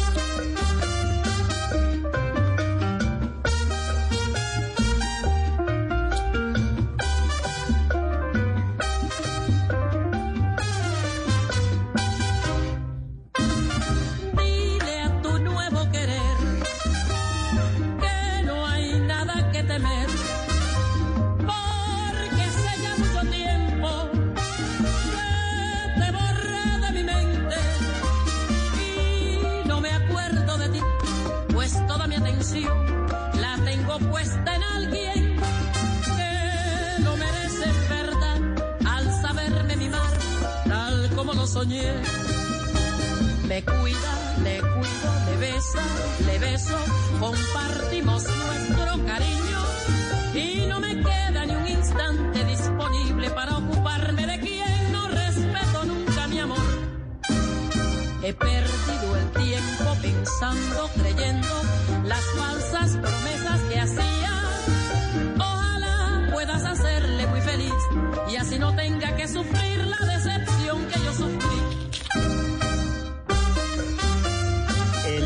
No, qué 15 canción sota. Sí, sí, es una. Qué una canción belleza. sota. Uf. Es, es una belleza, Mauricio, y es una de esas canciones representativas de Celia. No se podía quedar Sí. por fuera de este listado de canciones. No, está buenísimo, está buenísimo. Y además, eh, vuelvo y le cuento que me pasa con lo, lo de la otra canción. También Sí. me recuerda a mi niñez. O sea, imagínese, o sea, esta canción es del 58. Sí. Yo fui niño en los años 80 y a mí me sabe a niñez esta canción, imagínese, 30 años después. Lo que hizo la Sonora Matancera a toda una generación, no a todo, no, a una generación, no, a muchas generaciones. A muchas. Las- la Sonora Matancera, yo creo que hasta los años 80 eh, sonaba, sonaba como si fueran los años 50. Canciones de los años 50, como lo acabas de decir. Y, y bueno, yo creo que Celia Cruz, en ese paso por la Sonora de 15 años, imagínate, solo estuvo 15 años, pero dejó música como para 15 siglos. Ahí estoy exagerando un poquito, no más. no más, pero está muy buena, vale la pena. Qué buena canción está. Además, no sabía que se llamaba así. O sea, yo sé que es de Celia Cruz, sé que es de la Sonora Sí. Matancera. Sí. Eh, no tiene tan clara la fecha, pero no sabía que se llama Dile que por mí no tema. Así es. Mira que es un nombre largo, de lo que, contrario a lo que hablábamos al principio del programa, Mauricio. Pero, Sí, pero sí. Es, es que es clave el título relacionado con la canción, me parece que, que, que- que le da como valor agregado, si lo podemos llamar así, a la misma canción que está haciendo Celia. Yo ahí quiero, Mauricio, eh, destacar algo. Es 1958 ese año. Y estaba en, esta canción fue éxito en el 58, en el 59, en el 60 internacionalizó a la Sonora Matancera eh, hacia México y en México en el año 60 se va un 15 de julio eh, Celia Cruz con toda la banda de la Sonora Matancera con el anuncio de volver. Dejó a su mamá enferma, dejó a, a su familia ahí pendiente, ella ya veía por su familia, por sus hermanos, sus sobrinos eh, y se fue, se fue para México. Pensaba que iba a volver y que iba a estar un mes. Resulta que no tuvo tantas presentaciones y tanto éxito en México, la Sonora Matancera, que se pasó un mes, se pasaron dos, se pasaron tres. Y desde el nuevo régimen que había en ese momento, que había llegado el primero de enero del 59, eh, le dijeron, venga, si usted no regresa en octubre, ya no venga por acá. Y el temperamento de Celia es supremamente, o fue supremamente eh, fuerte, si lo podemos llamar así, dijo, no, a mí no me pueden obligar, yo sigo siendo cubana, yo puedo quedarme acá el tiempo que quiere regresar. Pues efectivamente pasó octubre y le dijeron, mijita, usted por acá no puede volver. Entonces, si quiere volver, ya usted no tiene la posibilidad de hacerlo. Pues fue el último día que estuvo en Cuba, fue un 15 de julio de 1960. Y este álbum del año 58 fue lo último que grabó en Cuba, porque de ahí en adelante todo lo que vamos a escuchar fue posterior a su salida de Cuba. He perdido el tiempo pensando, creyendo las falsas promesas que hacía. Ojalá puedas hacerle muy feliz y así no tenga que sufrir la decepción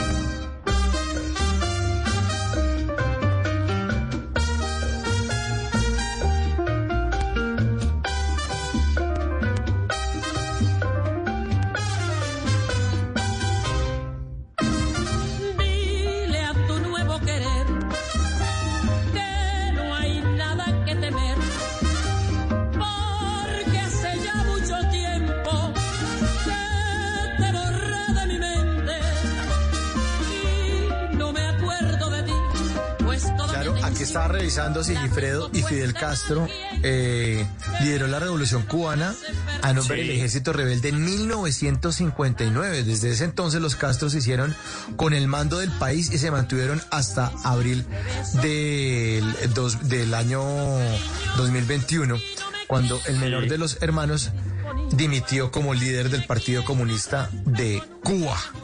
Sí. Hay historias, Mauricio, de encuentros en la isla entre Fidel y Celia que no fueron, dig- digamos que nunca tuvieron feeling. Él quería que se presentara eh, donde él estaba y ella muchas veces reaccionaba diciendo, no, yo por qué tengo que ir allá.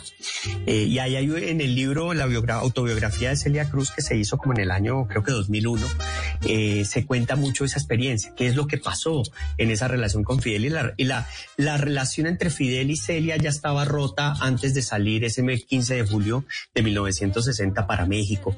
Entonces, sí, fue su último día y no volvió, no volvió para allá. Y ya después, en 1963, Mauricio y oyentes de Bla Bla Blue, hay una canción que a mí me encanta, es una composición de un puertorriqueño que es muy famoso o que fue muy famoso en esos años 50 y 60, que es Rafael Hernández y un compositor que quería muchísimo Celia Cruz. La canción se llama Desvelo de Amor.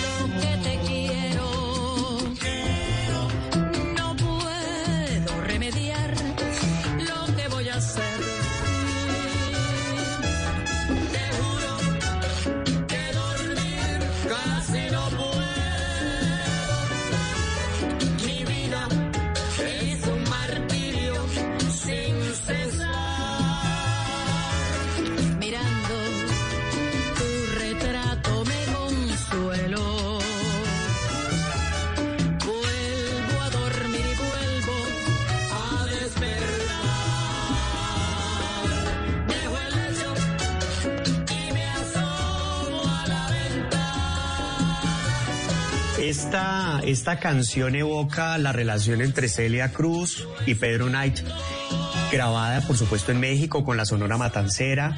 Y, y, ella había prometido no casarse con un músico porque los músicos pues tenían como muchas amigas según la versión de ella. Y termina casándose con la segunda trompeta porque ese era el rol que tenía Pedro Knight eh, de la Sonora Matancera. Y termina compartiendo el resto de su vida con esa misma persona. Sabemos, y bueno, por ahí las malas lenguas dicen que Pedro en Cuba como que dejó familia y toda la historia, pues, pero, pero lo que sí es claro también es que Celia y Pedro tuvieron una relación que en los años 60 pues ya estaba en otra parte del mundo, estaban en México, después viajaron a Nueva York y pues construyeron su hogar. Pero en 1962 eh, hubo un hecho muy particular. Celia pidió permiso al régimen, si lo podemos llamar así, para regresar a Cuba. ¿Por qué? Porque su mamá estaba muy enferma y ella quería pasar sus últimos tiempos con ella. Recordemos que su papá se llamaba Simón Cruz y la mamá se llamaba Catalina Alfonso. Catalina Alfonso fue la que la apoyó para que fuera música, para que hiciera lo que quisiera con su vida y para que lograra salir adelante con lo que ella determinara. Pues Fidel no le dio el permiso para regresar a despedirse de su mamá y eso hizo que, que, Celia Cruz siempre viviera con un dolor intenso y por supuesto con una resistencia a la isla de los Castro de su momento. Entonces, ese 1963 es Desvelo de Amor, pero en el año 62 ya se había ido uno de sus grandes amores, que era su mamá.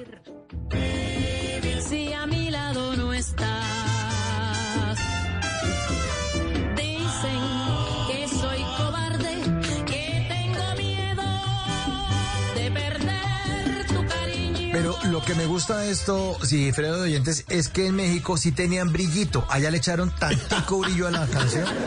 Y hágame el favor, tráeme brillo, ponle brillo. Y ya sonaba con un poquitico más de brillo eh, Celia Cruz en ese entonces. Sí, señor, así es, así es. Y lo que viene, eh, pues es ya 1966 y aparece un personaje clave en la vida de, de Celia Cruz, no solamente en la música, sino como amigo, que se llama Tito Puente. Y vamos a escuchar esta canción porque nos va a sonar a un ritmo muy nuestro. La canción se llama Cumbiando.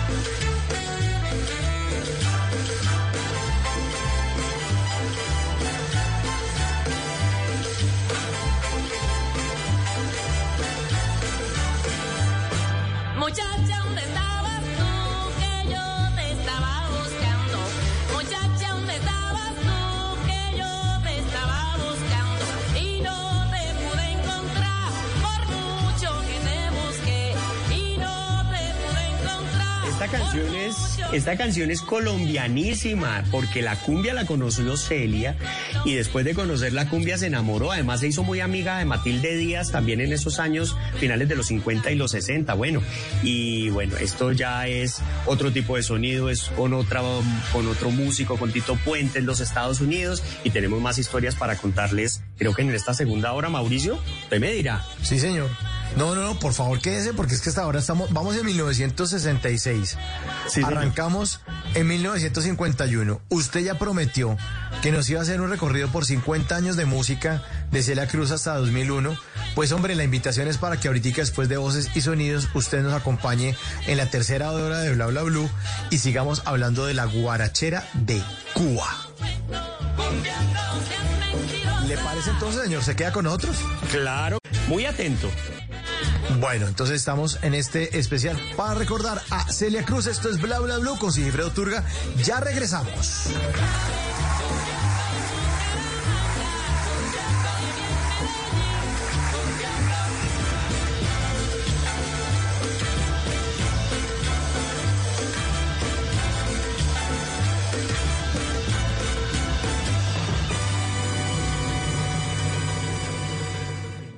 En las noches la única que no se cansa es la lengua.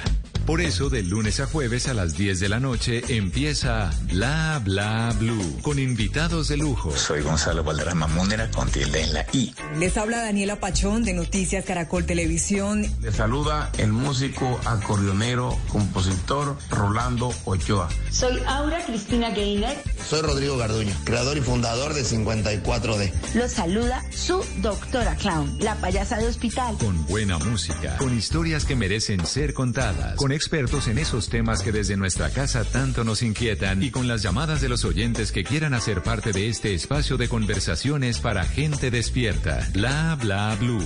De 10 de la noche a 1 de la mañana. Bla bla blue. Porque ahora te escuchamos en la radio.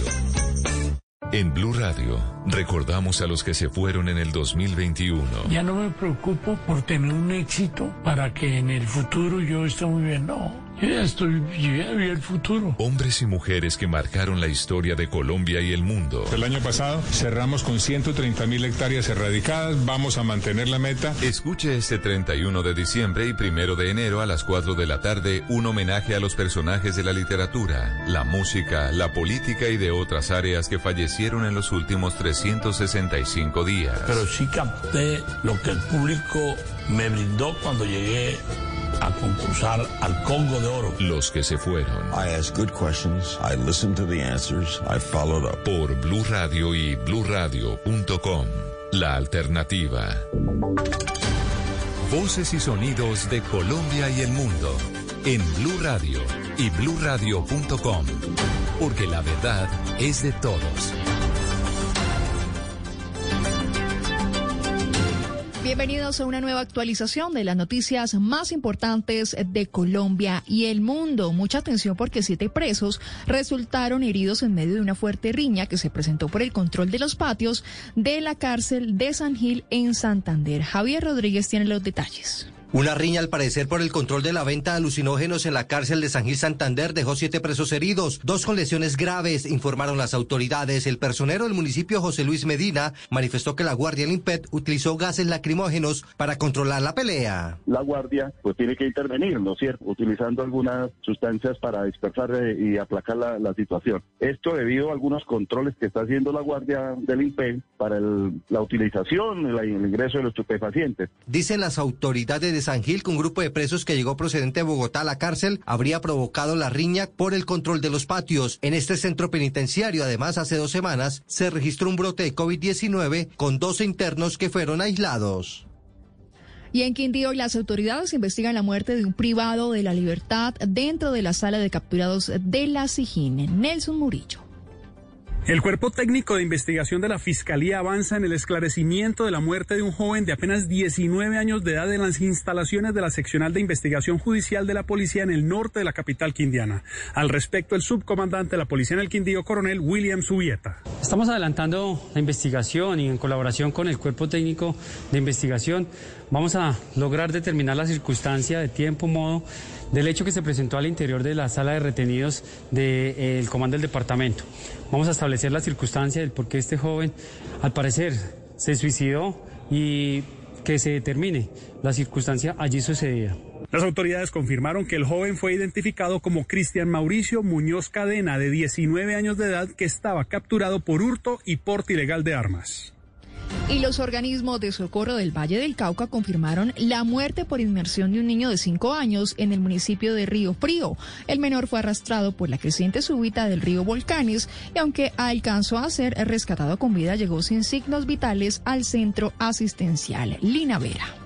El municipio de Río Frío en el Valle del Cauca fue el epicentro en las últimas horas de una tragedia. Matías Torres, un niño de cinco años, murió ahogado en el río Volcanes durante un paseo familiar. La corriente del afluente arrastró al menor, cuyo cuerpo fue hallado un kilómetro más abajo por parte de un grupo de bañistas. Jesús Antonio Copete es el secretario de gestión del riesgo del Valle. En el corregimiento de, Salónica, en uno de sus balnearios, un niño de 5 años falleció. Su cuerpo fue encontrado por unos bañistas que lo llevaron al centro de salud más cercano, donde llegó sin signos vitales. Durante la creciente, la madre del menor también fue arrastrada, pero logró ser rescatada a tiempo por las personas que se encontraban en este sitio.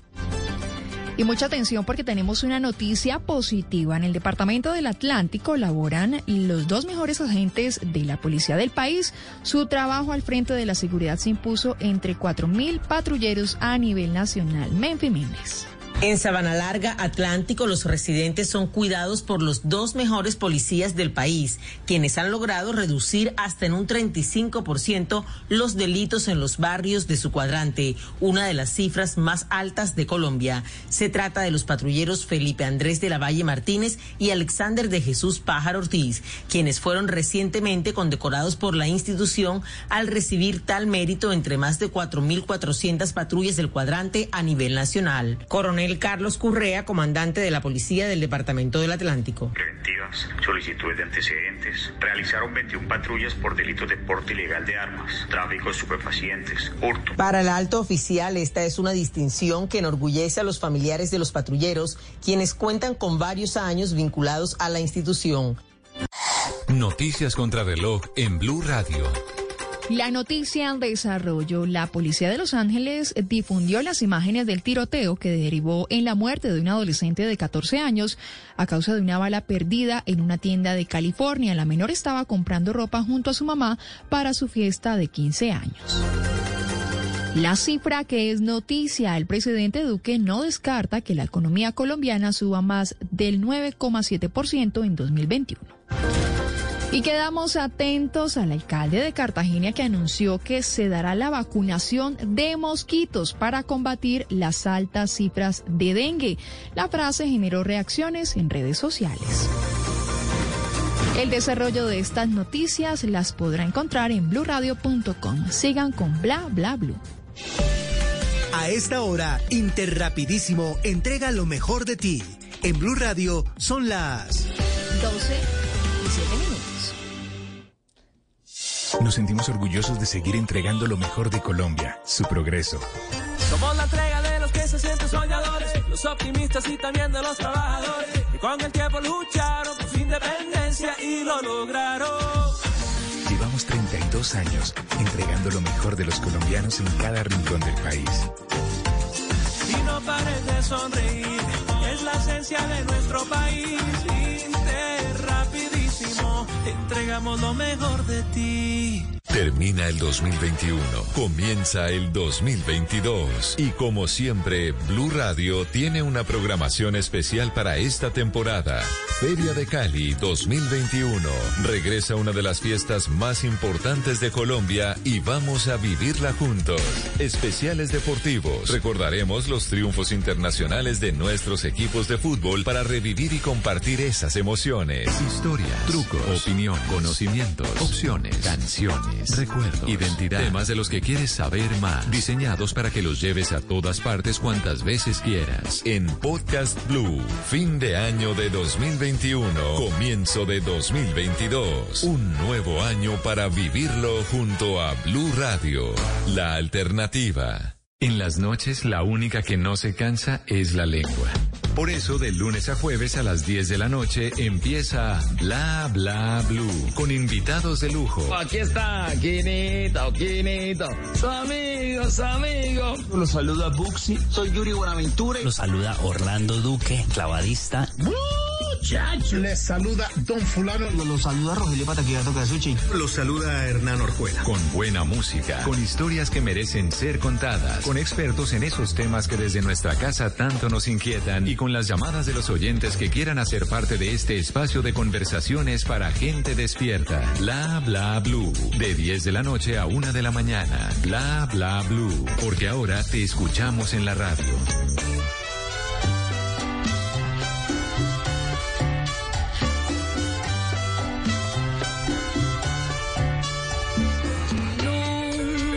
Podré morir, mi corazón no lo tengo aquí. Allá me está esperando, me está guardando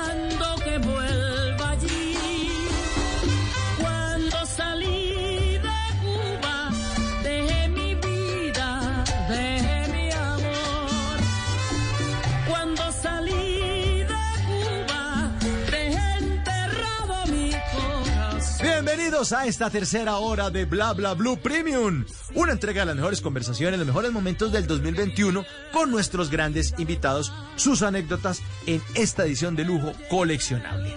Seguimos en esta tercera hora y vamos ahorita hasta la una de la mañana con todo el sabor de Sigifredo Turga, nuestro experto salsómano, buen tipo, eso sí, gran conversador quien nos está acompañando en este especial musical con la historia, las grandes canciones y lo mejor de la guarachera de Cuba. Celia Cruz, bienvenido.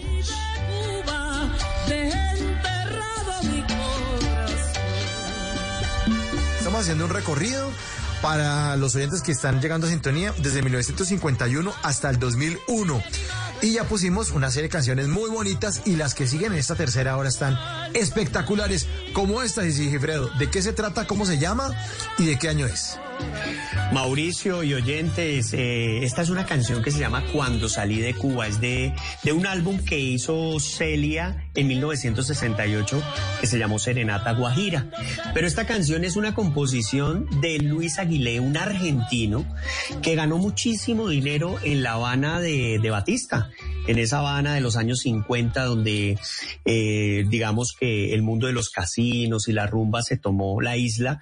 Ahí Luis Aguilé, que era un músico, eh, ganó muchísimo dinero, pero cuando llega la revolución en ese 1959, pues pierde mucha, una parte grande de la, de la fortuna. Es más, hay una anécdota de Luis Aguilé que, que dice que, que se encuentra al Che Guevara en algún momento y le dice, venga, ayúdeme, los dos argentinos, por supuesto. Y el Che le ayuda a que le devuelvan una parte de su, de su dinero y con eso sale del país. Apenas sale del país, compone cuando salí de Cuba. Esta canción eh, es, uno, es uno de los himnos, si lo podemos decir así, de esos exiliados cubanos, sobre todo de los exiliados de los años 60, 70 y parte de los 80. Aquí, en esta versión específica, hay una interpretación magistral de Celia, porque evidencia el dolor de no haber podido acompañar a su madre en el momento de, del fallecimiento por allá en 1962. Hasta la canción tiene una parte en la que menciona a la mamá y también hace como le agrega una, una parte a la canción, un texto que evoca ese, ese dolor que para ella significó la pérdida de su mamá en la distancia.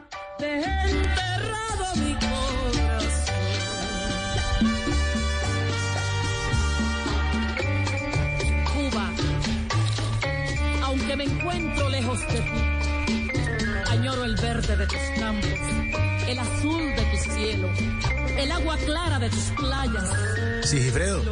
Señor. Nuestros oyentes siguen haciendo parte de Bla Bla Bla. Usted sabe que este programa lo hacemos entre todos. Aquí hablamos todos y hablamos de todos los temas sin restricciones.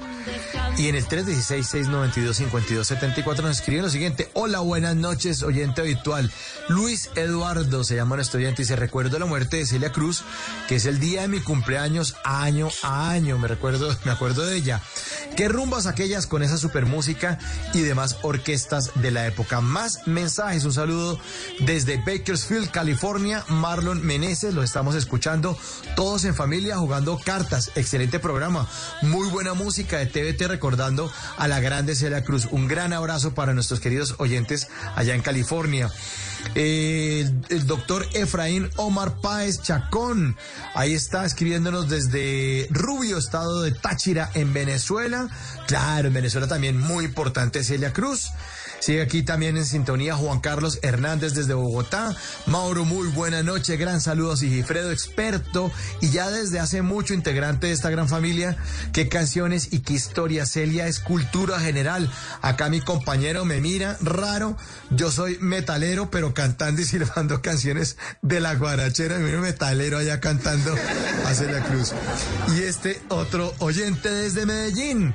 Dairo Barrientos desde Medellín, excelente, recordando a Celia Cruz. Y nuestro oyente Hugo desde Guacaribaya dice que hoy no es bla bla blue, sino baila blue. Que así se llama el programa de hoy. Bueno, un abrazo para Hugo allá en Guacaribaya, que a esta hora hace parte de la sintonía de este especial. Estamos recordando a Celia Cruz, ya estamos hablando desde 1968 de 1951 cuando arrancó con su primer sencillo, eh, cuando empezó a acercarse a la radio, nos ha contado a los oyentes que están entrando a sintonía, nos ha contado Sigifredo, que Celia Cruz empezó participando en emisoras, eh, en concursos, tratando de, hacer lo que hacen esos grandes artistas, que son muy pequeños eh, en un inicio, que participan en concursos eh, a cambio de un pastel, a cambio de cosas súper simples, pero con la idea seguramente de ser grande, de ser la guarachera de Cuba y la, la guarachera yo creo que de América Latina entera. Así que hemos hecho ese recorrido. Primer sencillo de 1951, después escuchamos Cao Cao Maní Picado de Celia Cruz con la Sonora Matancera del 51. Imagínense cuántos años tiene esta música, es de 1951 y sigue sonando todavía, que está en el inconsciente colectivo de muchos latinoamericanos. Y sigue, sigue, sigue sonando. Eh, recorrimos también canciones como un merengue. Yo por mi lado no sabía que Celia Cruz eh, había hecho también merengues. Escuchamos también en la hora pasada un merengue que precisamente se llama así El merengue Celia Cruz con la sonora Manzacera de 1955. Mm, el yerbero moderno también lo sonó Sigifredo Turga, la canción de 1956. Una canción bellísima, bellísima, después también de ese mismo año llamada Tu Voz, también sonó acá, para los que quieran tomar nota de las canciones que ha sonado. Después la clásica del 57, Burundanga, sí, que Burundanga, que le pegó al otro, y que Muchilanga, y que le, a Bernabé de todo el mundo, nos contaba Sigifredo que Burundanga es un plato con varios vegetales, eh, y que para este caso se evoca, un conflicto, un enredo, que eso es una Burundanga. Aquí en Colombia, pues nos acordamos que la Burundanga la burundanga lo que le echan a la gente para robarle la plata al cajero, lo emburundangaron, que también es, seguramente lo enredaron. Mm, hablamos también de Sopita en Botella, de 1958. Eh, hablamos de la esquina Sí, del señor. movimiento. Sí. Y eh, haciendo este recorrido, ¿qué sigue ahora, don Sigifredo? Porque ya estábamos en el año 1968, cuando salí de Cuba. ¿Qué sigue en este especial? Vámonos a 1974 y vámonos a un álbum de Celia y Johnny, Johnny Pacheco, y la canción se llama. Kimbara,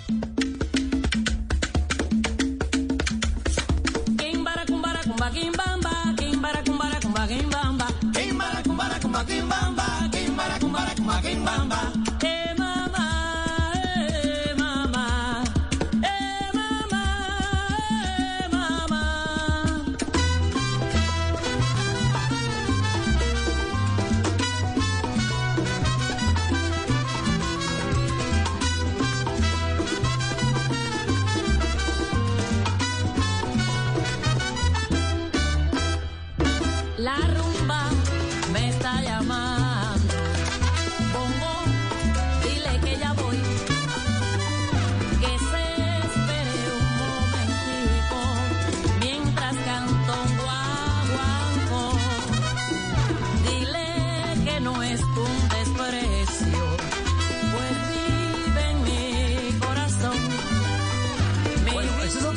Sigifredo. El Kimbara es otro clasicazo de Celia.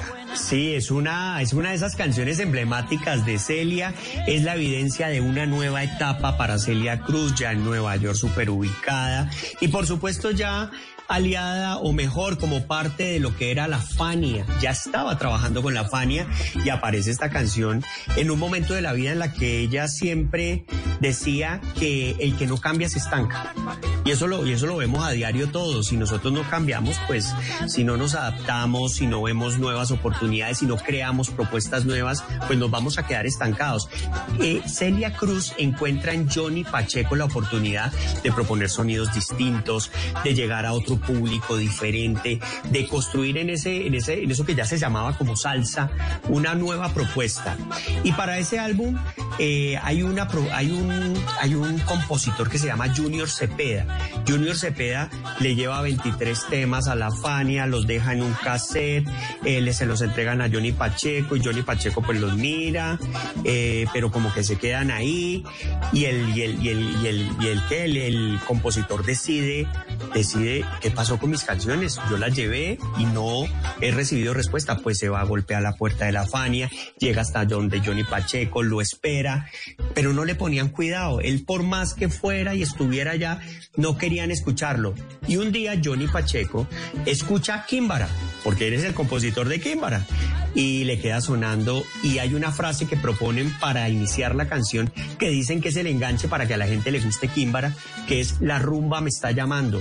La proponen, Seria la interpreta y Jerry Masucci, como siempre, se opone a esas propuestas innovadoras, dice esto no me gusta. Mira, Mauricio, que estábamos en ese 1974, 73, que es la misma época en que Willy Colón en La Fania, en otro estudio, estaba haciendo otro tipo de propuestas, estaba con con Héctor Lavoe construyendo eh, la segunda parte de Asalto Navideño, estaba haciéndole el segundo álbum a, él- a Héctor de 1974, estaba trabajando en El Malo, o sea, había una producción musical en la Fania impresionante y una capacidad de crear. Al final, como siempre a Jerry Masucci le toca pues aceptar lo que Johnny, Johnny Pacheco en la medida determina y, se la juegan y Kimbara se convierte en toda una Kimbara.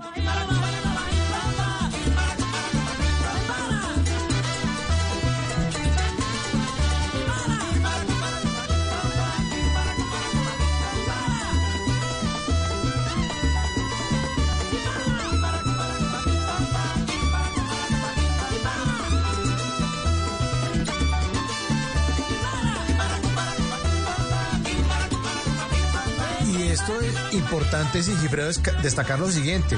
Señor. Fíjese, usted nos está hablando de que Celia se reinventaba, así como la frase que le sabe a cacho a todo el mundo por Sí. la pandemia. Sí, Pero esto, no- de, esto de reinventarse es algo que entonces ahora uno ve en los seminarios que pagan no sé cuántos millones para que le dicte clase, no sé quién gringo que viene a dictarle clase y usted paga no sé Sí. cuántos millones y le vienen a hablar de un término que cogió mucha fuerza en los últimos años que es la innovación. Pero mire que Celia Cruz hace esto en 1974 y lo que usted nos está poniendo en este momento es muy distinto a lo que sonó cuando arrancamos el especial, que era música de 1951. Eso se llama innovar. Y seguramente eso hizo que Celia nunca dejara de ser vigente. Así es Mauricio, así es Mauricio y sobre todo ella siempre vio en la música más allá de la salsa una oportunidad de transmitir. Si ella tenía que ir a otros géneros, iba. Si ella era invitada por otro tipo de músicos diferentes a la salsa, iba y producía. Y, de si hecho no arrancó tampoco en la salsa, porque la salsa no se había inventado en esa época. Cuando ella quiso ser artista, pues no, güey. Sí, los ritmos cubanos y claro, y el abuelito de la salsa por ahí está dando vueltas, y el son, Sí. y el montuno, el guaguancó, tan, pero la salsa no. La salsa no se había creado, ¿no? No se había creado. Mauricio, y además lo que veíamos al principio, la primera vez que va a la radio, por allá en el 1947, va y canta la, eh, la canción, el tango mejor, Nostalgia. Esa fue su primera aproximación a, a la radio, a la interpretación masiva y a una canción, y eso no es ni mucho menos música cubana, ni tampoco salsa. Para nada. Entonces, Argentina estaba ahí y, y- y en esto vemos, vamos a ver ahorita en esta segunda parte esa, esa capacidad de, de- de innovar y esa capacidad de cambiar y esa capacidad de, de verse siempre diferente. Y eso era Celia Cruz. Celia Cruz era una persona absolutamente testaruda en lo que quería, era una persona trabajadora, con una propuesta diferente, con una voz distinta, pero que no solo era voz, porque ella era un ícono, un ícono que con sus pelucas eh, y se identificaba y tenía, tenía una, una característica que su, con sus eslogan hacía de la comunicación algo diferente, que adicionalmente en el escenario con sus vestidos eh, transmitía y era, era, era un artista, si lo podemos llamar de manera integral. Y miren la canción que sigue, sigue estando con Johnny Pacheco en 1975 y hace una un álbum que se llama Tremendo Caché. En esa canción la más famosa fue Cúcala, pero les quiero traer esta canción con mensaje que hace de ese 1975 que se llama Ni hablar.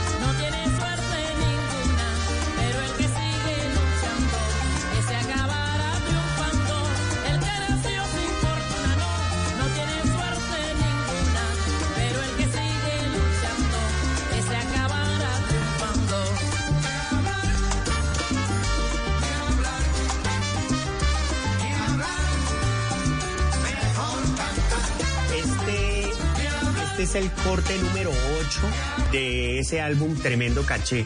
Y es una canción con mensaje y además tiene un sonido, si lo podemos llamar como dicen los puertorriqueños, afincado en la salsa. Esto es la salsa. Sí, eso es la Sa- esa- eso le iba a decir. Esto le iba- Yo que no tengo ni idea de esta vaina, eso le iba a decir, eso sí ya es salsa con toda, 1975, con Sí. toda, buenísima. Y con, un, y con y con una y con un mensaje y con una y con y su segunda producción con, con Johnny Pacheco, su segunda y última que hicieron los dos en conjunto, pero no la última en la Fania, sino que es una una canción que a mí particularmente me encanta. La famosa, como les decía al principio, es Cúcala, esa es la más famosa, pero esta tiene un sonido de salsa, tiene algo hasta de romántico, si lo podemos mencionar así, aunque la salsa romántica está por allá en los años 80, pero tiene un sonido muy, muy afincado en la salsa.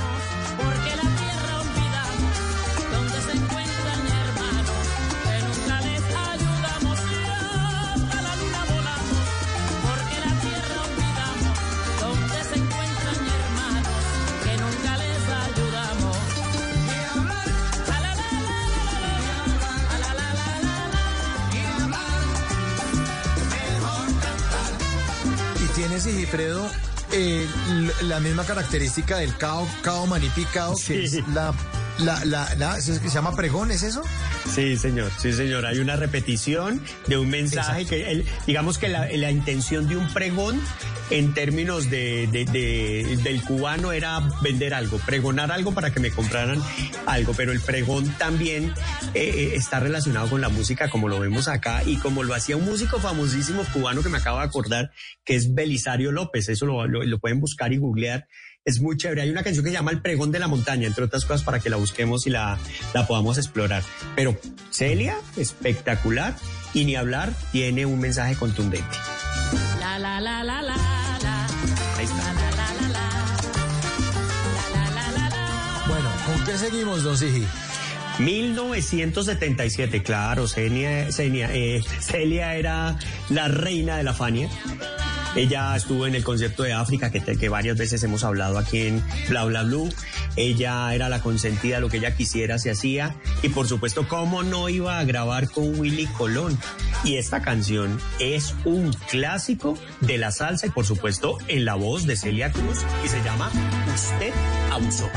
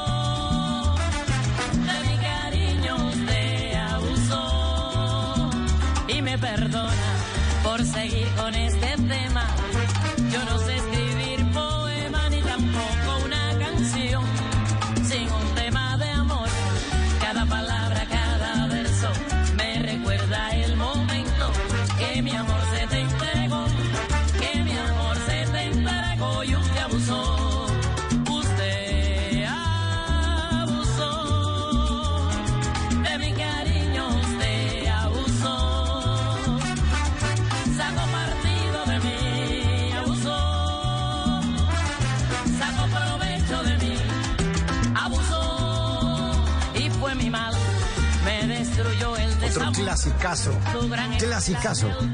Sí, señor, y pues la música brasilera siempre ha influenciado, la salsa ha servido para hacer otro tipo de éxitos.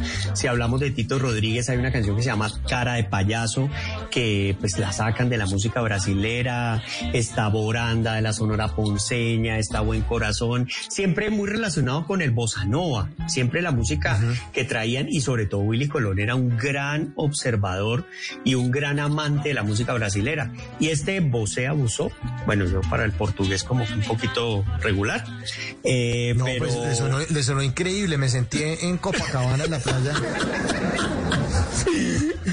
Sí, entonces eh, esta, esta canción la trae Willy en el álbum que se llama Solo ellos pueden hacerlo.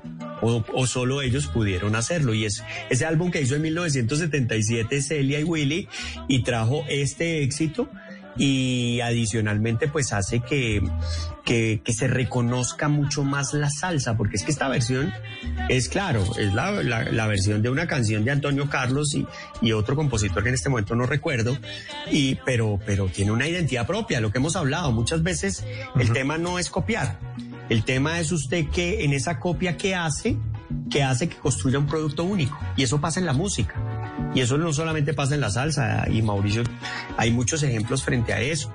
Y aquí específicamente, pues creo que usted abusó, se convirtió en, en uno de los clásicos de la salsa, en la voz de Celia y por supuesto con la producción de Willy Colón.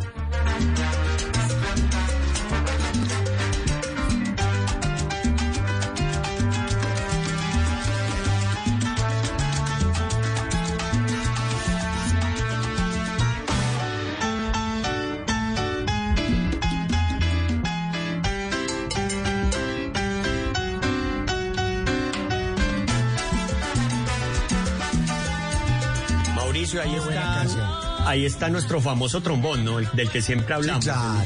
Ahí está, ahí está. Ese trombón de Willy Colón, ese sonido único que marca las canciones donde está Willy. Ahí se nota que está Willy participando y haciendo la producción musical.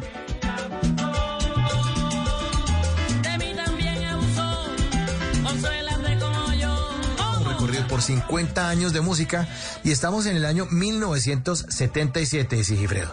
Sí, y la invitación a que nos, es a que nos quedemos ahí en ese 1977 y que exploremos otra canción de ese mismo álbum, porque Celia también cantó Bomba puertorriqueña y esta canción se llama A Papá.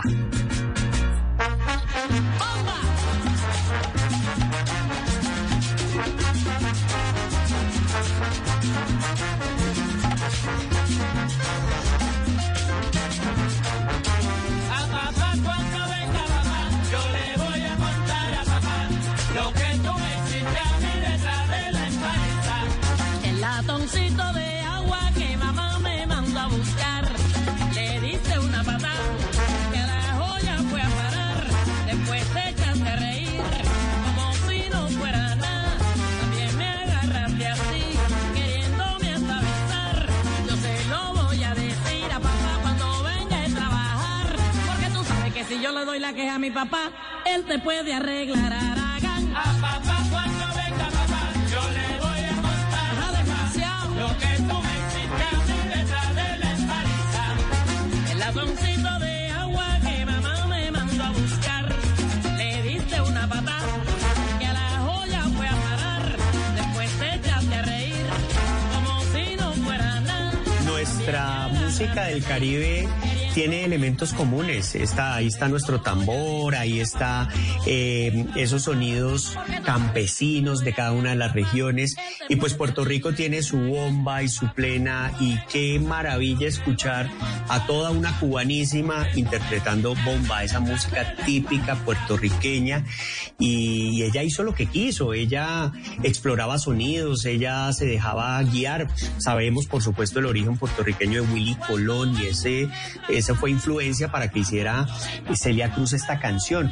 Ella era una mujer fuerte, inteligente y supremamente vanidosa. Hay una anécdota que, que cuentan y es que por allá desde los años 60 empezó a perder su, su cabello. Decía que cuentan que usaba muchísimo una, una plancha para calentarse el pelo y alisárselo antes de las presentaciones. Y eso poco a poco le fue tumbando su pelo. Y ella pues encontró en eso una identidad de marca. Ahí encontró que con las pelucas iba a generar una recordación. Cuentan que llegó a tener más de 100 pelucas y que dependiendo de, de, la presentación que tuviera, del estado de ánimo, de la pinta del día, la peluca se ponía la que le combinaba. Esa era Celia Cruz, una mujer con una identidad propia, que no se avergonzaba de nada, con una inteligencia extrema y por supuesto con una capacidad interpretativa por todos los géneros del Caribe, como es esta bomba. Por favor, no me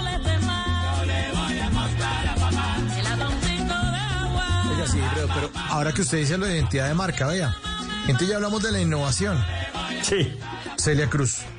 Identidad de marca. ¿Cuántos gurús, coach, no sé qué, identidad de marca? No, Celia Cruz se lo inventó porque dijo, se me está cayendo el pelo. ¿Qué vamos a hacer? Pelucas. Chao. Identidad de marca en- a finales de los años 70. Qué maravilla, Celia Cruz. Es una. Qué genio. eh, sí, un, un total. un- inteligencia. genio de la música. Un genio de la música completo. Ahora, para que hablar de ese genio, miren lo que hace en 1988. Vamos a hacer un salto ahí hasta el año 88, porque es que ella tenía un reto con, el- con, con el mercado argentino. Ella no había llegado como quisiera a, a ese mercado argentino. Recordemos que le gustaban los tangos. Por ejemplo, lo de la interpretación de nostalgia. Y hace esta versión con, en otro ritmo, con otro tipo de música, que Mauricio pues es más experto que yo, porque esta canción es maravillosa, nos encanta a todas, a todos, se llama Vasos Vacíos.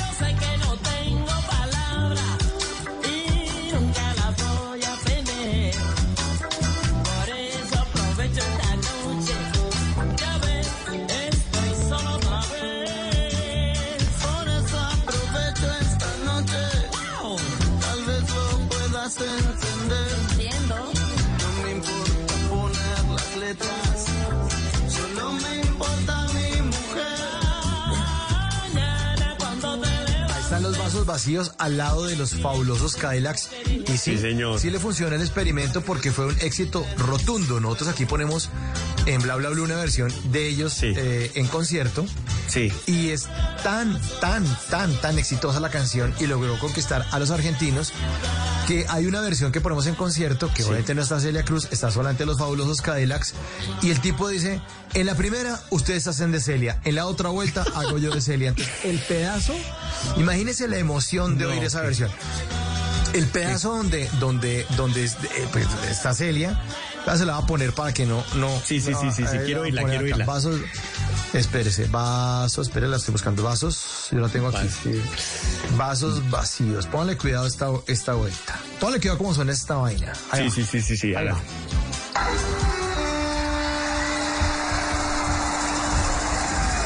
En la, primera, ustedes hacen de serie, en la, serie, en la otra vuelta hago yo de serie.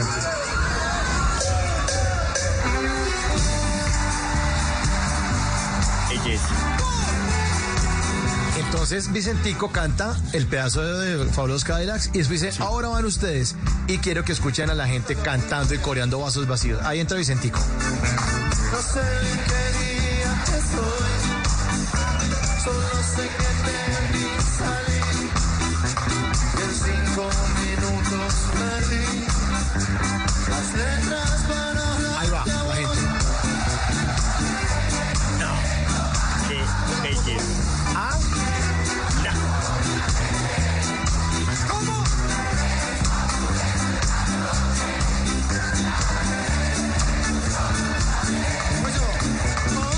Entonces le hicieron este álbum, se llama En Vivo en Buenos Aires, 1994. Entonces la canción salió en el 88 y se volvió un himno para los argentinos. Vea pues, vasos vacíos. Celia Cruz al lado de los fabulosos. Y a eso le podemos llamar como una extensión de marca lo que hizo ahí, sea algo así. Sí, total, total. Oiga la, oiga la gente cantando la parte de Celia.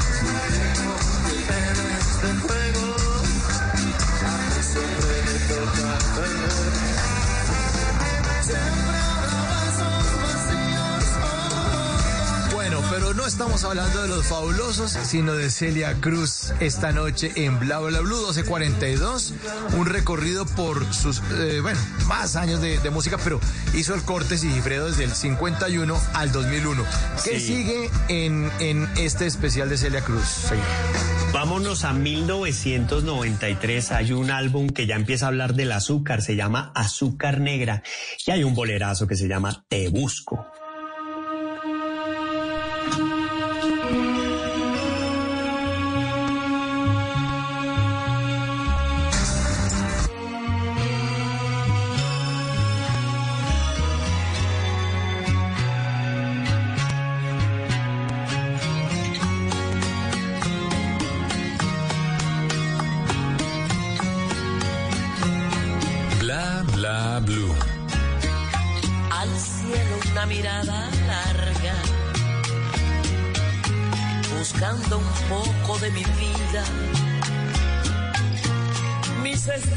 Estrellas no responden para alumbrarme hacia tu risa.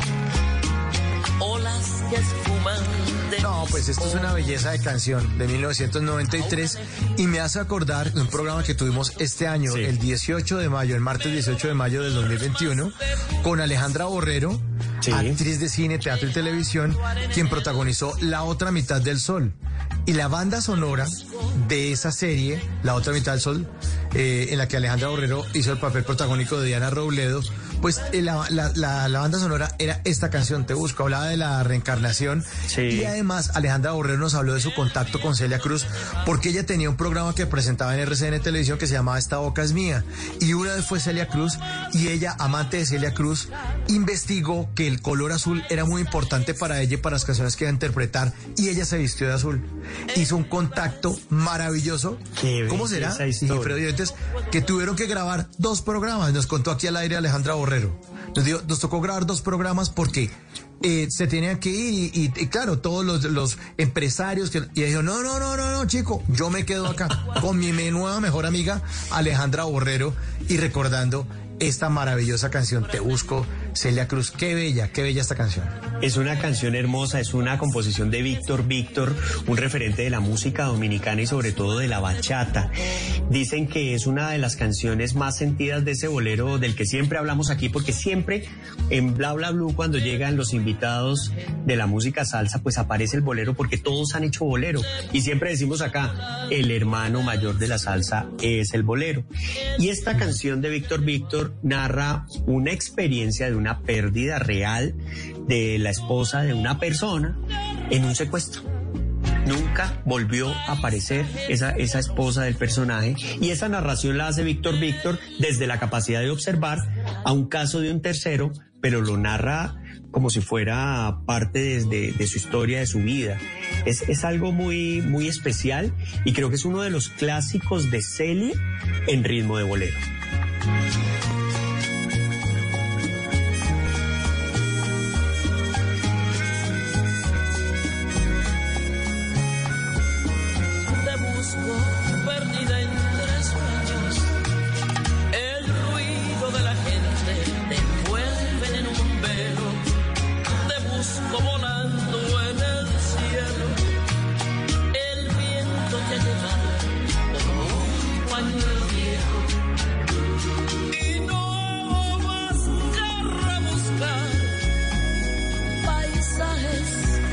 En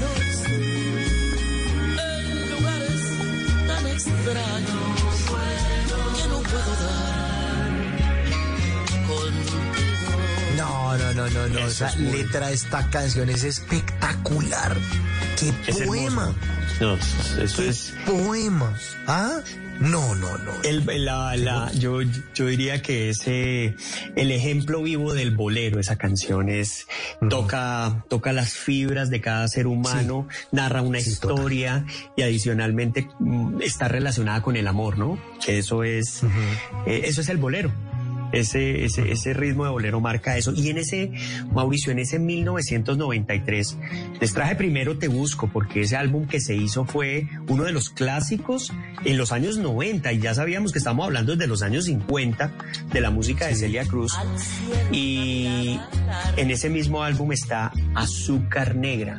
Y ahí hay otra, otra característica de lo que era Celia Cruz, que es su grito de azúcar. Oigan este Azúcar Negra. Soy dulce como el melao,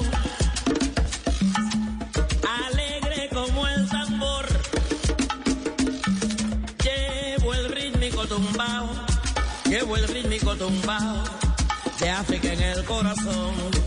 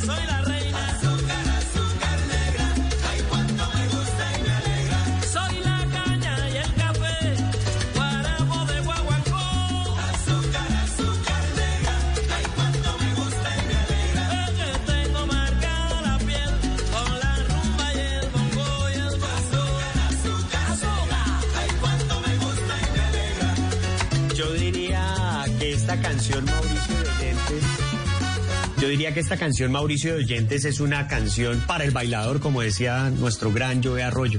Es una canción especial para todo aquel que le gusta bailar salsa, todo aquel que disfruta la pista, eh, que se sabe los pasos de la salsa. Tiene todo lo, tiene todos los elementos para que, para que sea una canción hecha para el bailador. Y tiene una historia detrás, porque ahí aparece hablando de su gran azúcar o de su grito típico que siempre hacía en sus presentaciones, pero eso fue de los años 90 para acá. Antes no existía el azúcar.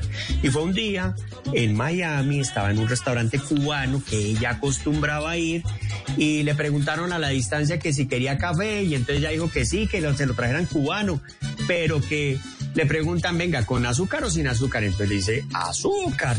Chico, creo que es la parte final de la expresión. Y el cuento es que se le quedó allá en la cabeza, porque le pareció muy gracioso y esa la experiencia que vivió. Y esa noche tenía una presentación y llevó a la presentación la historia que había vivido en la tarde comprando un café, tomándose un café. Y cuando gritó azúcar, vio la reacción de la gente. Y después volvió y repitió en otra presentación y se le convirtió también en otro de sus, de sus, de sus, de sus elementos claves para identificar a Celia con un grito también, no solamente con las pelucas, no solamente por sus canciones, sino también construyó su marca a partir del famoso azúcar. Yo soy la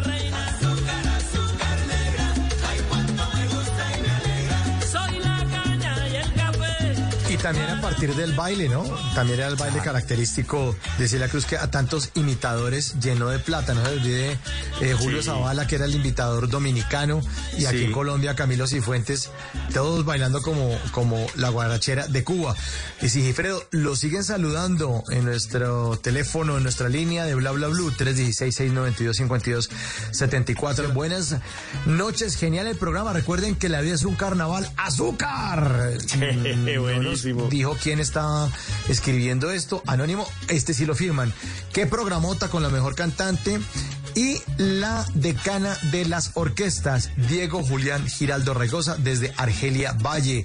Los Un saludos saludo, de. Cali Mariana. Un, un saludo para nuestro Diego allá en Argelia Valle. Ahora nos saluda Mariana desde Cali. Celia, inigualable voz, lo máximo, Yerberito y tu voz. Es una locura.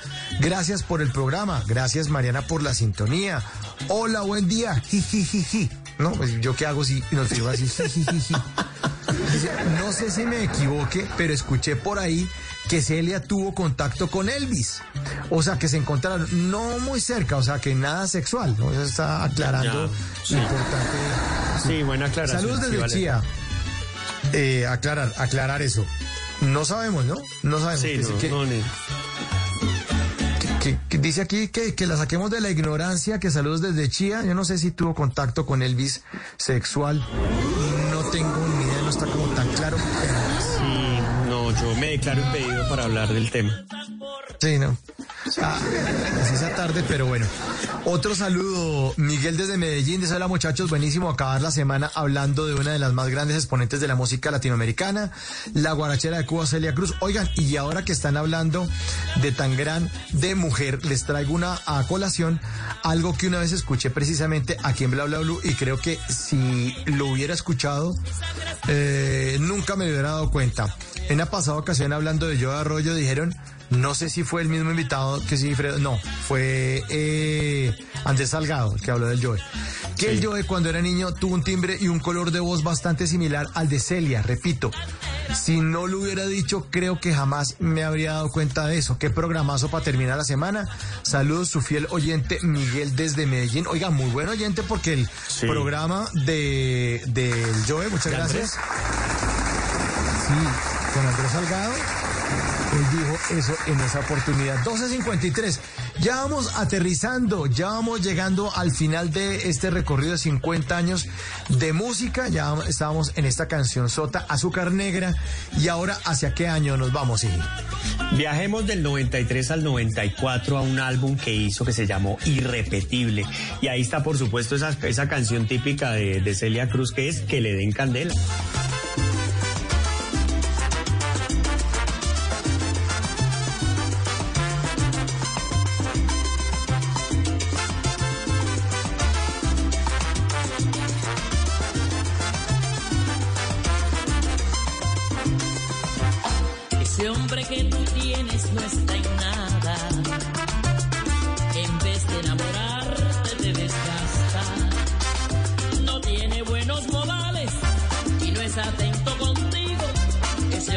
Se merece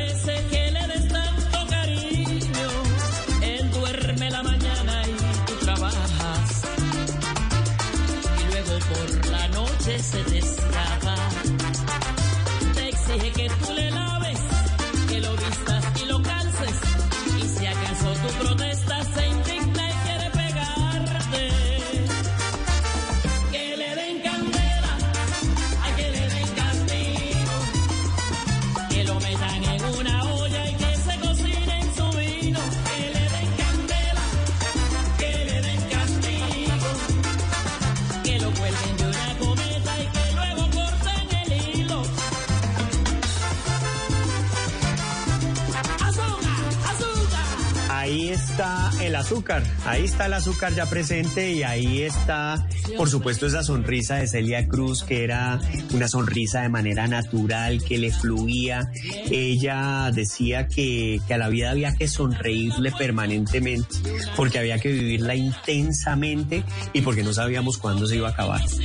Y siempre estuvo pendiente de apoyar gente.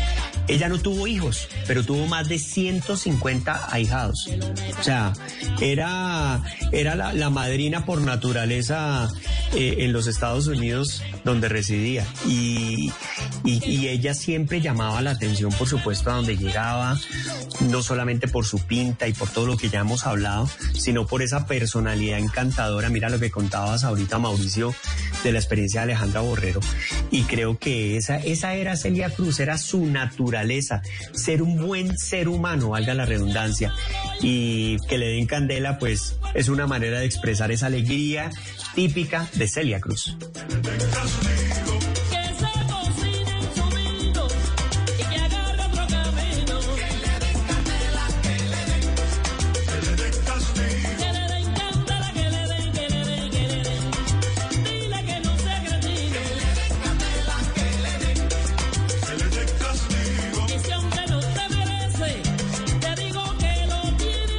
Pidiendo pista, ya vamos llegando al final de este especial para recordar a la guarachera de Cuba. ¿Y con cuál cerramos, señor Sigifredo Turga? Vámonos al año 2001 como prometimos desde el principio del programa y nos vamos con esa canción que creo su invitado de la primera hora mencionaba que le gustaba. Sí, se llama La Negra Tiene Tumbao. Y sí, el álbum también se llama La Negra Tiene Tumbao. Esa negrita que va caminando, esa negrita tiene su tumbao. Y cuando la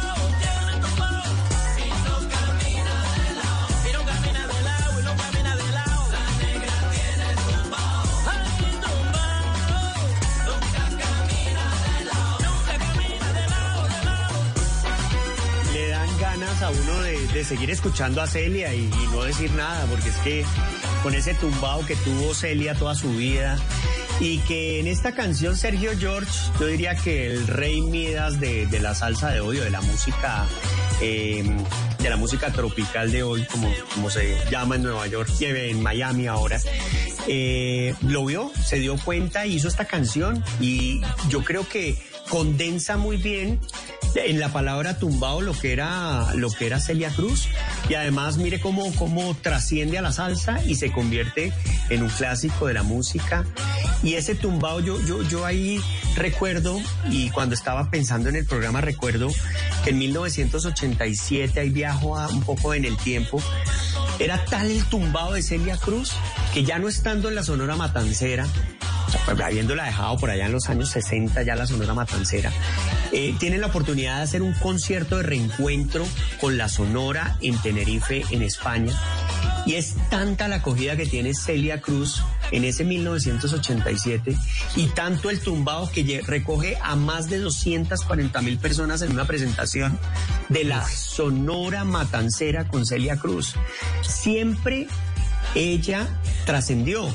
Siempre trascendió hasta el año 2001, muere en el 2003, en ese 16 de julio que veíamos al principio del programa, por un, por un, por un problema en su cabeza, tuvo, tuvo un cáncer terrible en su cabeza, se la llevó muy rápido y, nos dejó tanta música, nos dejó tantas cosas y esta negra tiene tumbado, por eso quise cerrar con, el, con esta canción, porque es la negra que tiene tumbado y le dio tumbado a la salsa y a muchas otras cosas.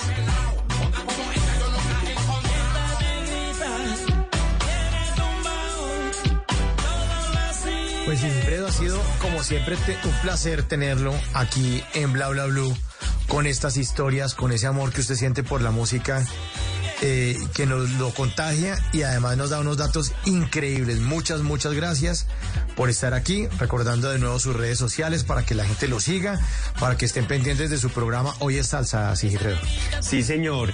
Eh, estamos en Facebook, en Hoy es Salsa, ahí nos pueden encontrar, nos pueden seguir, ahí hacemos publicaciones periódicas con este tipo de contenido. Estamos en Twitter, en arroba Hoy es Salsa en Twitter. Ahora, precisamente en la cuenta de Twitter, estamos publicando todo lo que está pasando en este programa. En Instagram también nos encuentran. Y Mauricio, yo para cerrar quiero contarle lo que es Elia Cruz. Y si usted me permite, si usted me permite, quiero contarle. Adelante, por favor. Celia Cruz fue la garachera de Cuba, la que rompió paradigmas, una trabajadora incansable, la que llevó la música del Caribe a otro nivel, la que le puso un tumbado diferente a la salsa, la que cantó y encantó.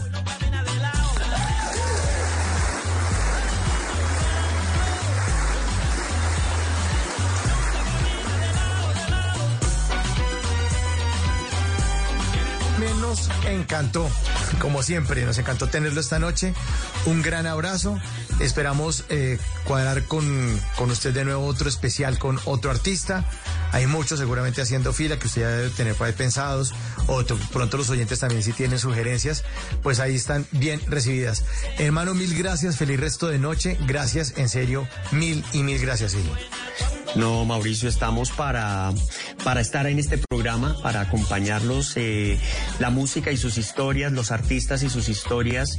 Para nosotros es un placer compartirlas con los oyentes y sabemos, Mauricio, que Bla Bla Blue es parte fundamental de esta, de esta, de esto que llamamos Hoy es Salsa y que con tanto amor hacemos y que permanentemente lo tenemos a disposición de ustedes. Gracias, Mauricio. Bueno, señor, usted muchas gracias. Gracias a todos por su sintonía, por estar pendientes ahí del programa, por los mensajes que nos mandaron y los que nos mandaron mensajes, pero que se disfrutaron del programa también. Un fuerte abrazo y mil gracias. Me dicen que ya está listo Javier Segura con voces y sonidos. Vamos a actualizar la información, las noticias más importantes de Colombia y el mundo. Mil gracias a todos, mil gracias a nuestro control máster, nuestro querido Flaco, Andrés Bernal, a nuestro productor Diego Garibello. Mi nombre es Mauricio Quintero y siempre será un gustazo, un gustazo estar aquí en este programa de Blue Radio. Bla, bla, bla, conversaciones para gente como ustedes. Gente despierta. Chao.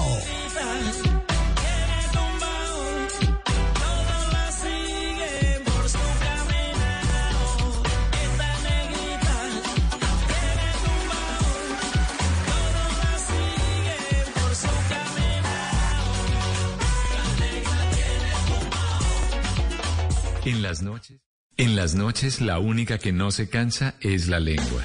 Por eso, de lunes a jueves a las 10 de la noche empieza Bla Bla Blue con invitados de lujo. Hola, mis reciclamores, ¿cómo están? Los saludo nada más y nada menos que la Marce, la primera recicladora youtuber. Hola, amigos de Blue, los saluda Julio César Herrera. Queridos amigos y amigas, les saluda Lady Noriega. Los saluda Julio Rodríguez, el nené. Les saluda Jorge Duque Linares. Saluda Georgina Ruiz Sandoval Goga. Con buena música, con historias que merecen ser contadas, con expertos en esos temas que desde nuestra casa tanto nos inquietan y con las llamadas de los oyentes que quieran hacer parte de este espacio de conversaciones para gente despierta. Bla bla blue. De 10 de la noche a 1 de la mañana. Bla bla blue. Porque ahora te escuchamos en la radio. Voces y sonidos de Colombia y el mundo en Blue Radio y bluradio.com. Porque la verdad es de todos. Mañana y tres minutos. Bienvenidos a una nueva actualización de las noticias más importantes de Colombia y el mundo. Hace pocos minutos entregaron a los 18 militares que fueron retenidos por campesinos en Nariño. Los detalles con Winston Viracachá.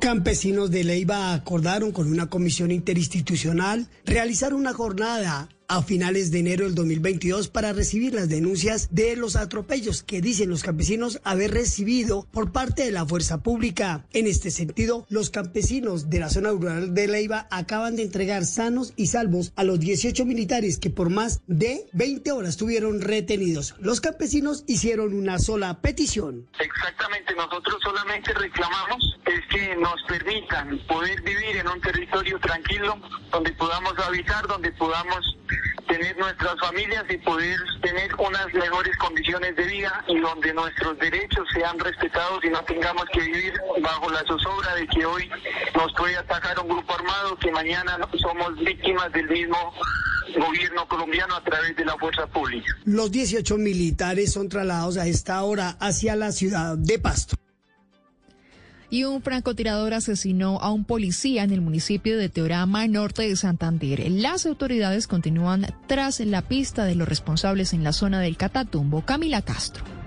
Desde su cuenta de Twitter, el director de la policía, el general Jorge Luis Vargas, confirmó la muerte del patrullero Eider Eduardo Angulo Castillo de Carabineros. El joven de 23 años fue asesinado en medio de la operación Némesis contra el hurto de hidrocarburos en el Catatumbo. El general Vargas fue contundente en decir que a los criminales responsables de su muerte se les notifica que caerán. Además, la policía expresó sus condolencias a la familia del joven caleño que llevaba cuatro años sirviendo a la institución. Y en el Magdalena Medio Santanderiano, las autoridades incautaron un enorme cargamento de combustible que había sido robado de un oleoducto de Ecopetrol y que al parecer sería llevado a la guerrilla del ELN. Julián Mejía con los detalles. En el Magdalena Medio sobre el río Pon, jurisdicción del municipio de Puerto Parraca, en Santander, la policía halló en varias canoas 9.000 galones de ACPM que eran transportados en semisumergibles plásticos conocidos como vikingos. El combustible, según la policía, había sido hurtado a Ecopetrol y tenía como destino la guerrilla del ELN. El coronel William Castaño es el subdirector de Carabineros y Seguridad Rural. Sobre el río Pon, afluente del río Magdalena, que es utilizado por estructuras criminales para el transporte del refinado hacia el sur del departamento de Bolívar. Este combustible fue hallado en tres contenedores plásticos semisumergibles denominados Viking. Este 2021 la Dirección de Carabineros y Seguridad ha incautado 12.000 galones de ACPM transportados bajo esta modalidad. Y tenga mucho cuidado a la hora de guardar la comida que le sobre del 31 de diciembre porque puede cultivar bacterias que son perjudiciales para su salud. Desde ya diferentes gremios advierten que la comida recalentada no es la más saludable. Juan David Ríos. En toda casa colombiana, siempre después de un 24 o un 31 de diciembre se acostumbra a comer comida recalentada. Y pues precisamente ya a nivel internacional están prendiendo las alertas si usted guarda por mucho tiempo las sobras de comida de este 31 porque puede terminar enfermándose. Según la FDA en Estados Unidos, están hablando de que si no se conservan bien los alimentos puede generar salmonela, el virus también de E. coli y el virus de botulismo que puede generar varias enfermedades en su cuerpo. La meta precisamente es evitar este tipo de enfermedades, así que los consejos que usted debe tener de almacenamiento es poder refrigerar muy bien los alimentos tapados perfectamente y en el congelador para evitar precisamente que se dañen antes de consumirlos. La ley de borrón y cuenta nueva, sancionada hace dos meses, ya tiene sus primeros beneficiarios. Son más de 9 millones de colombianos que recuperaron su vida crediticia. Nicolás Rojas conoció algunas historias.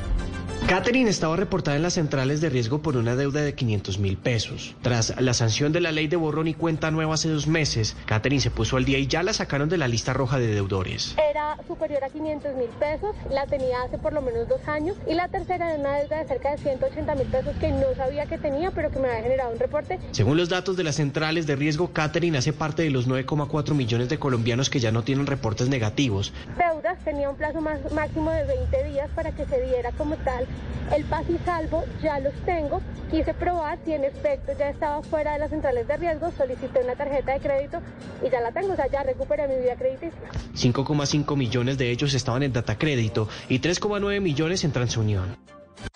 Noticias contra reloj en Blue Radio. La noticia en desarrollo. El Ministerio de Salud Pública de Ecuador informó que se detectaron 24 casos positivos de la variante Omicron y que estudia otros 27 casos sospechosos. La cifra que es noticia, 2.835 colombianos buscan llegar al Congreso de la República en 2022. De esta cifra, 934 candidatos se lanzaron al Senado y 1.498 quedaron inscritos en la Cámara de Representantes. Y quedamos atentos porque hay indignación en Puerto Rico, ya que la tumba de Héctor Lavoe fue vandalizada. El cantante puertorriqueño murió hace 28 años en Nueva York. El desarrollo de estas noticias las podrá conseguir en blurradio.com. Sigan con Blue Música. Esta es Blue Radio. En Bogotá, 89.9 FM. En Medellín, 97.9 FM.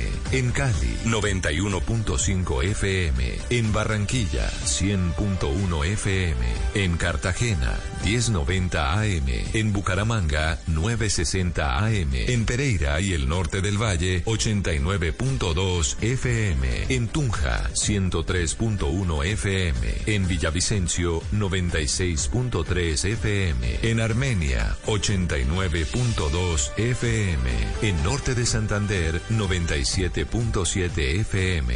En Neiva, 103.1 FM. Y en Córdoba, 96.0 FM. También en bluradio.com.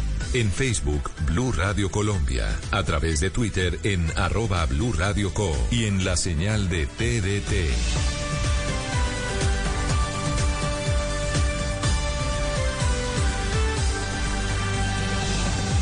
Radio, la alternativa. Estás escuchando Blue Radio. Para todas las personas que están trabajando en este momento, tenemos un mensaje. Gracias por dar lo mejor siempre. Su labor es muy importante para nuestro país. Banco Popular. Hoy se puede, siempre se puede. En Navidad Popular siempre se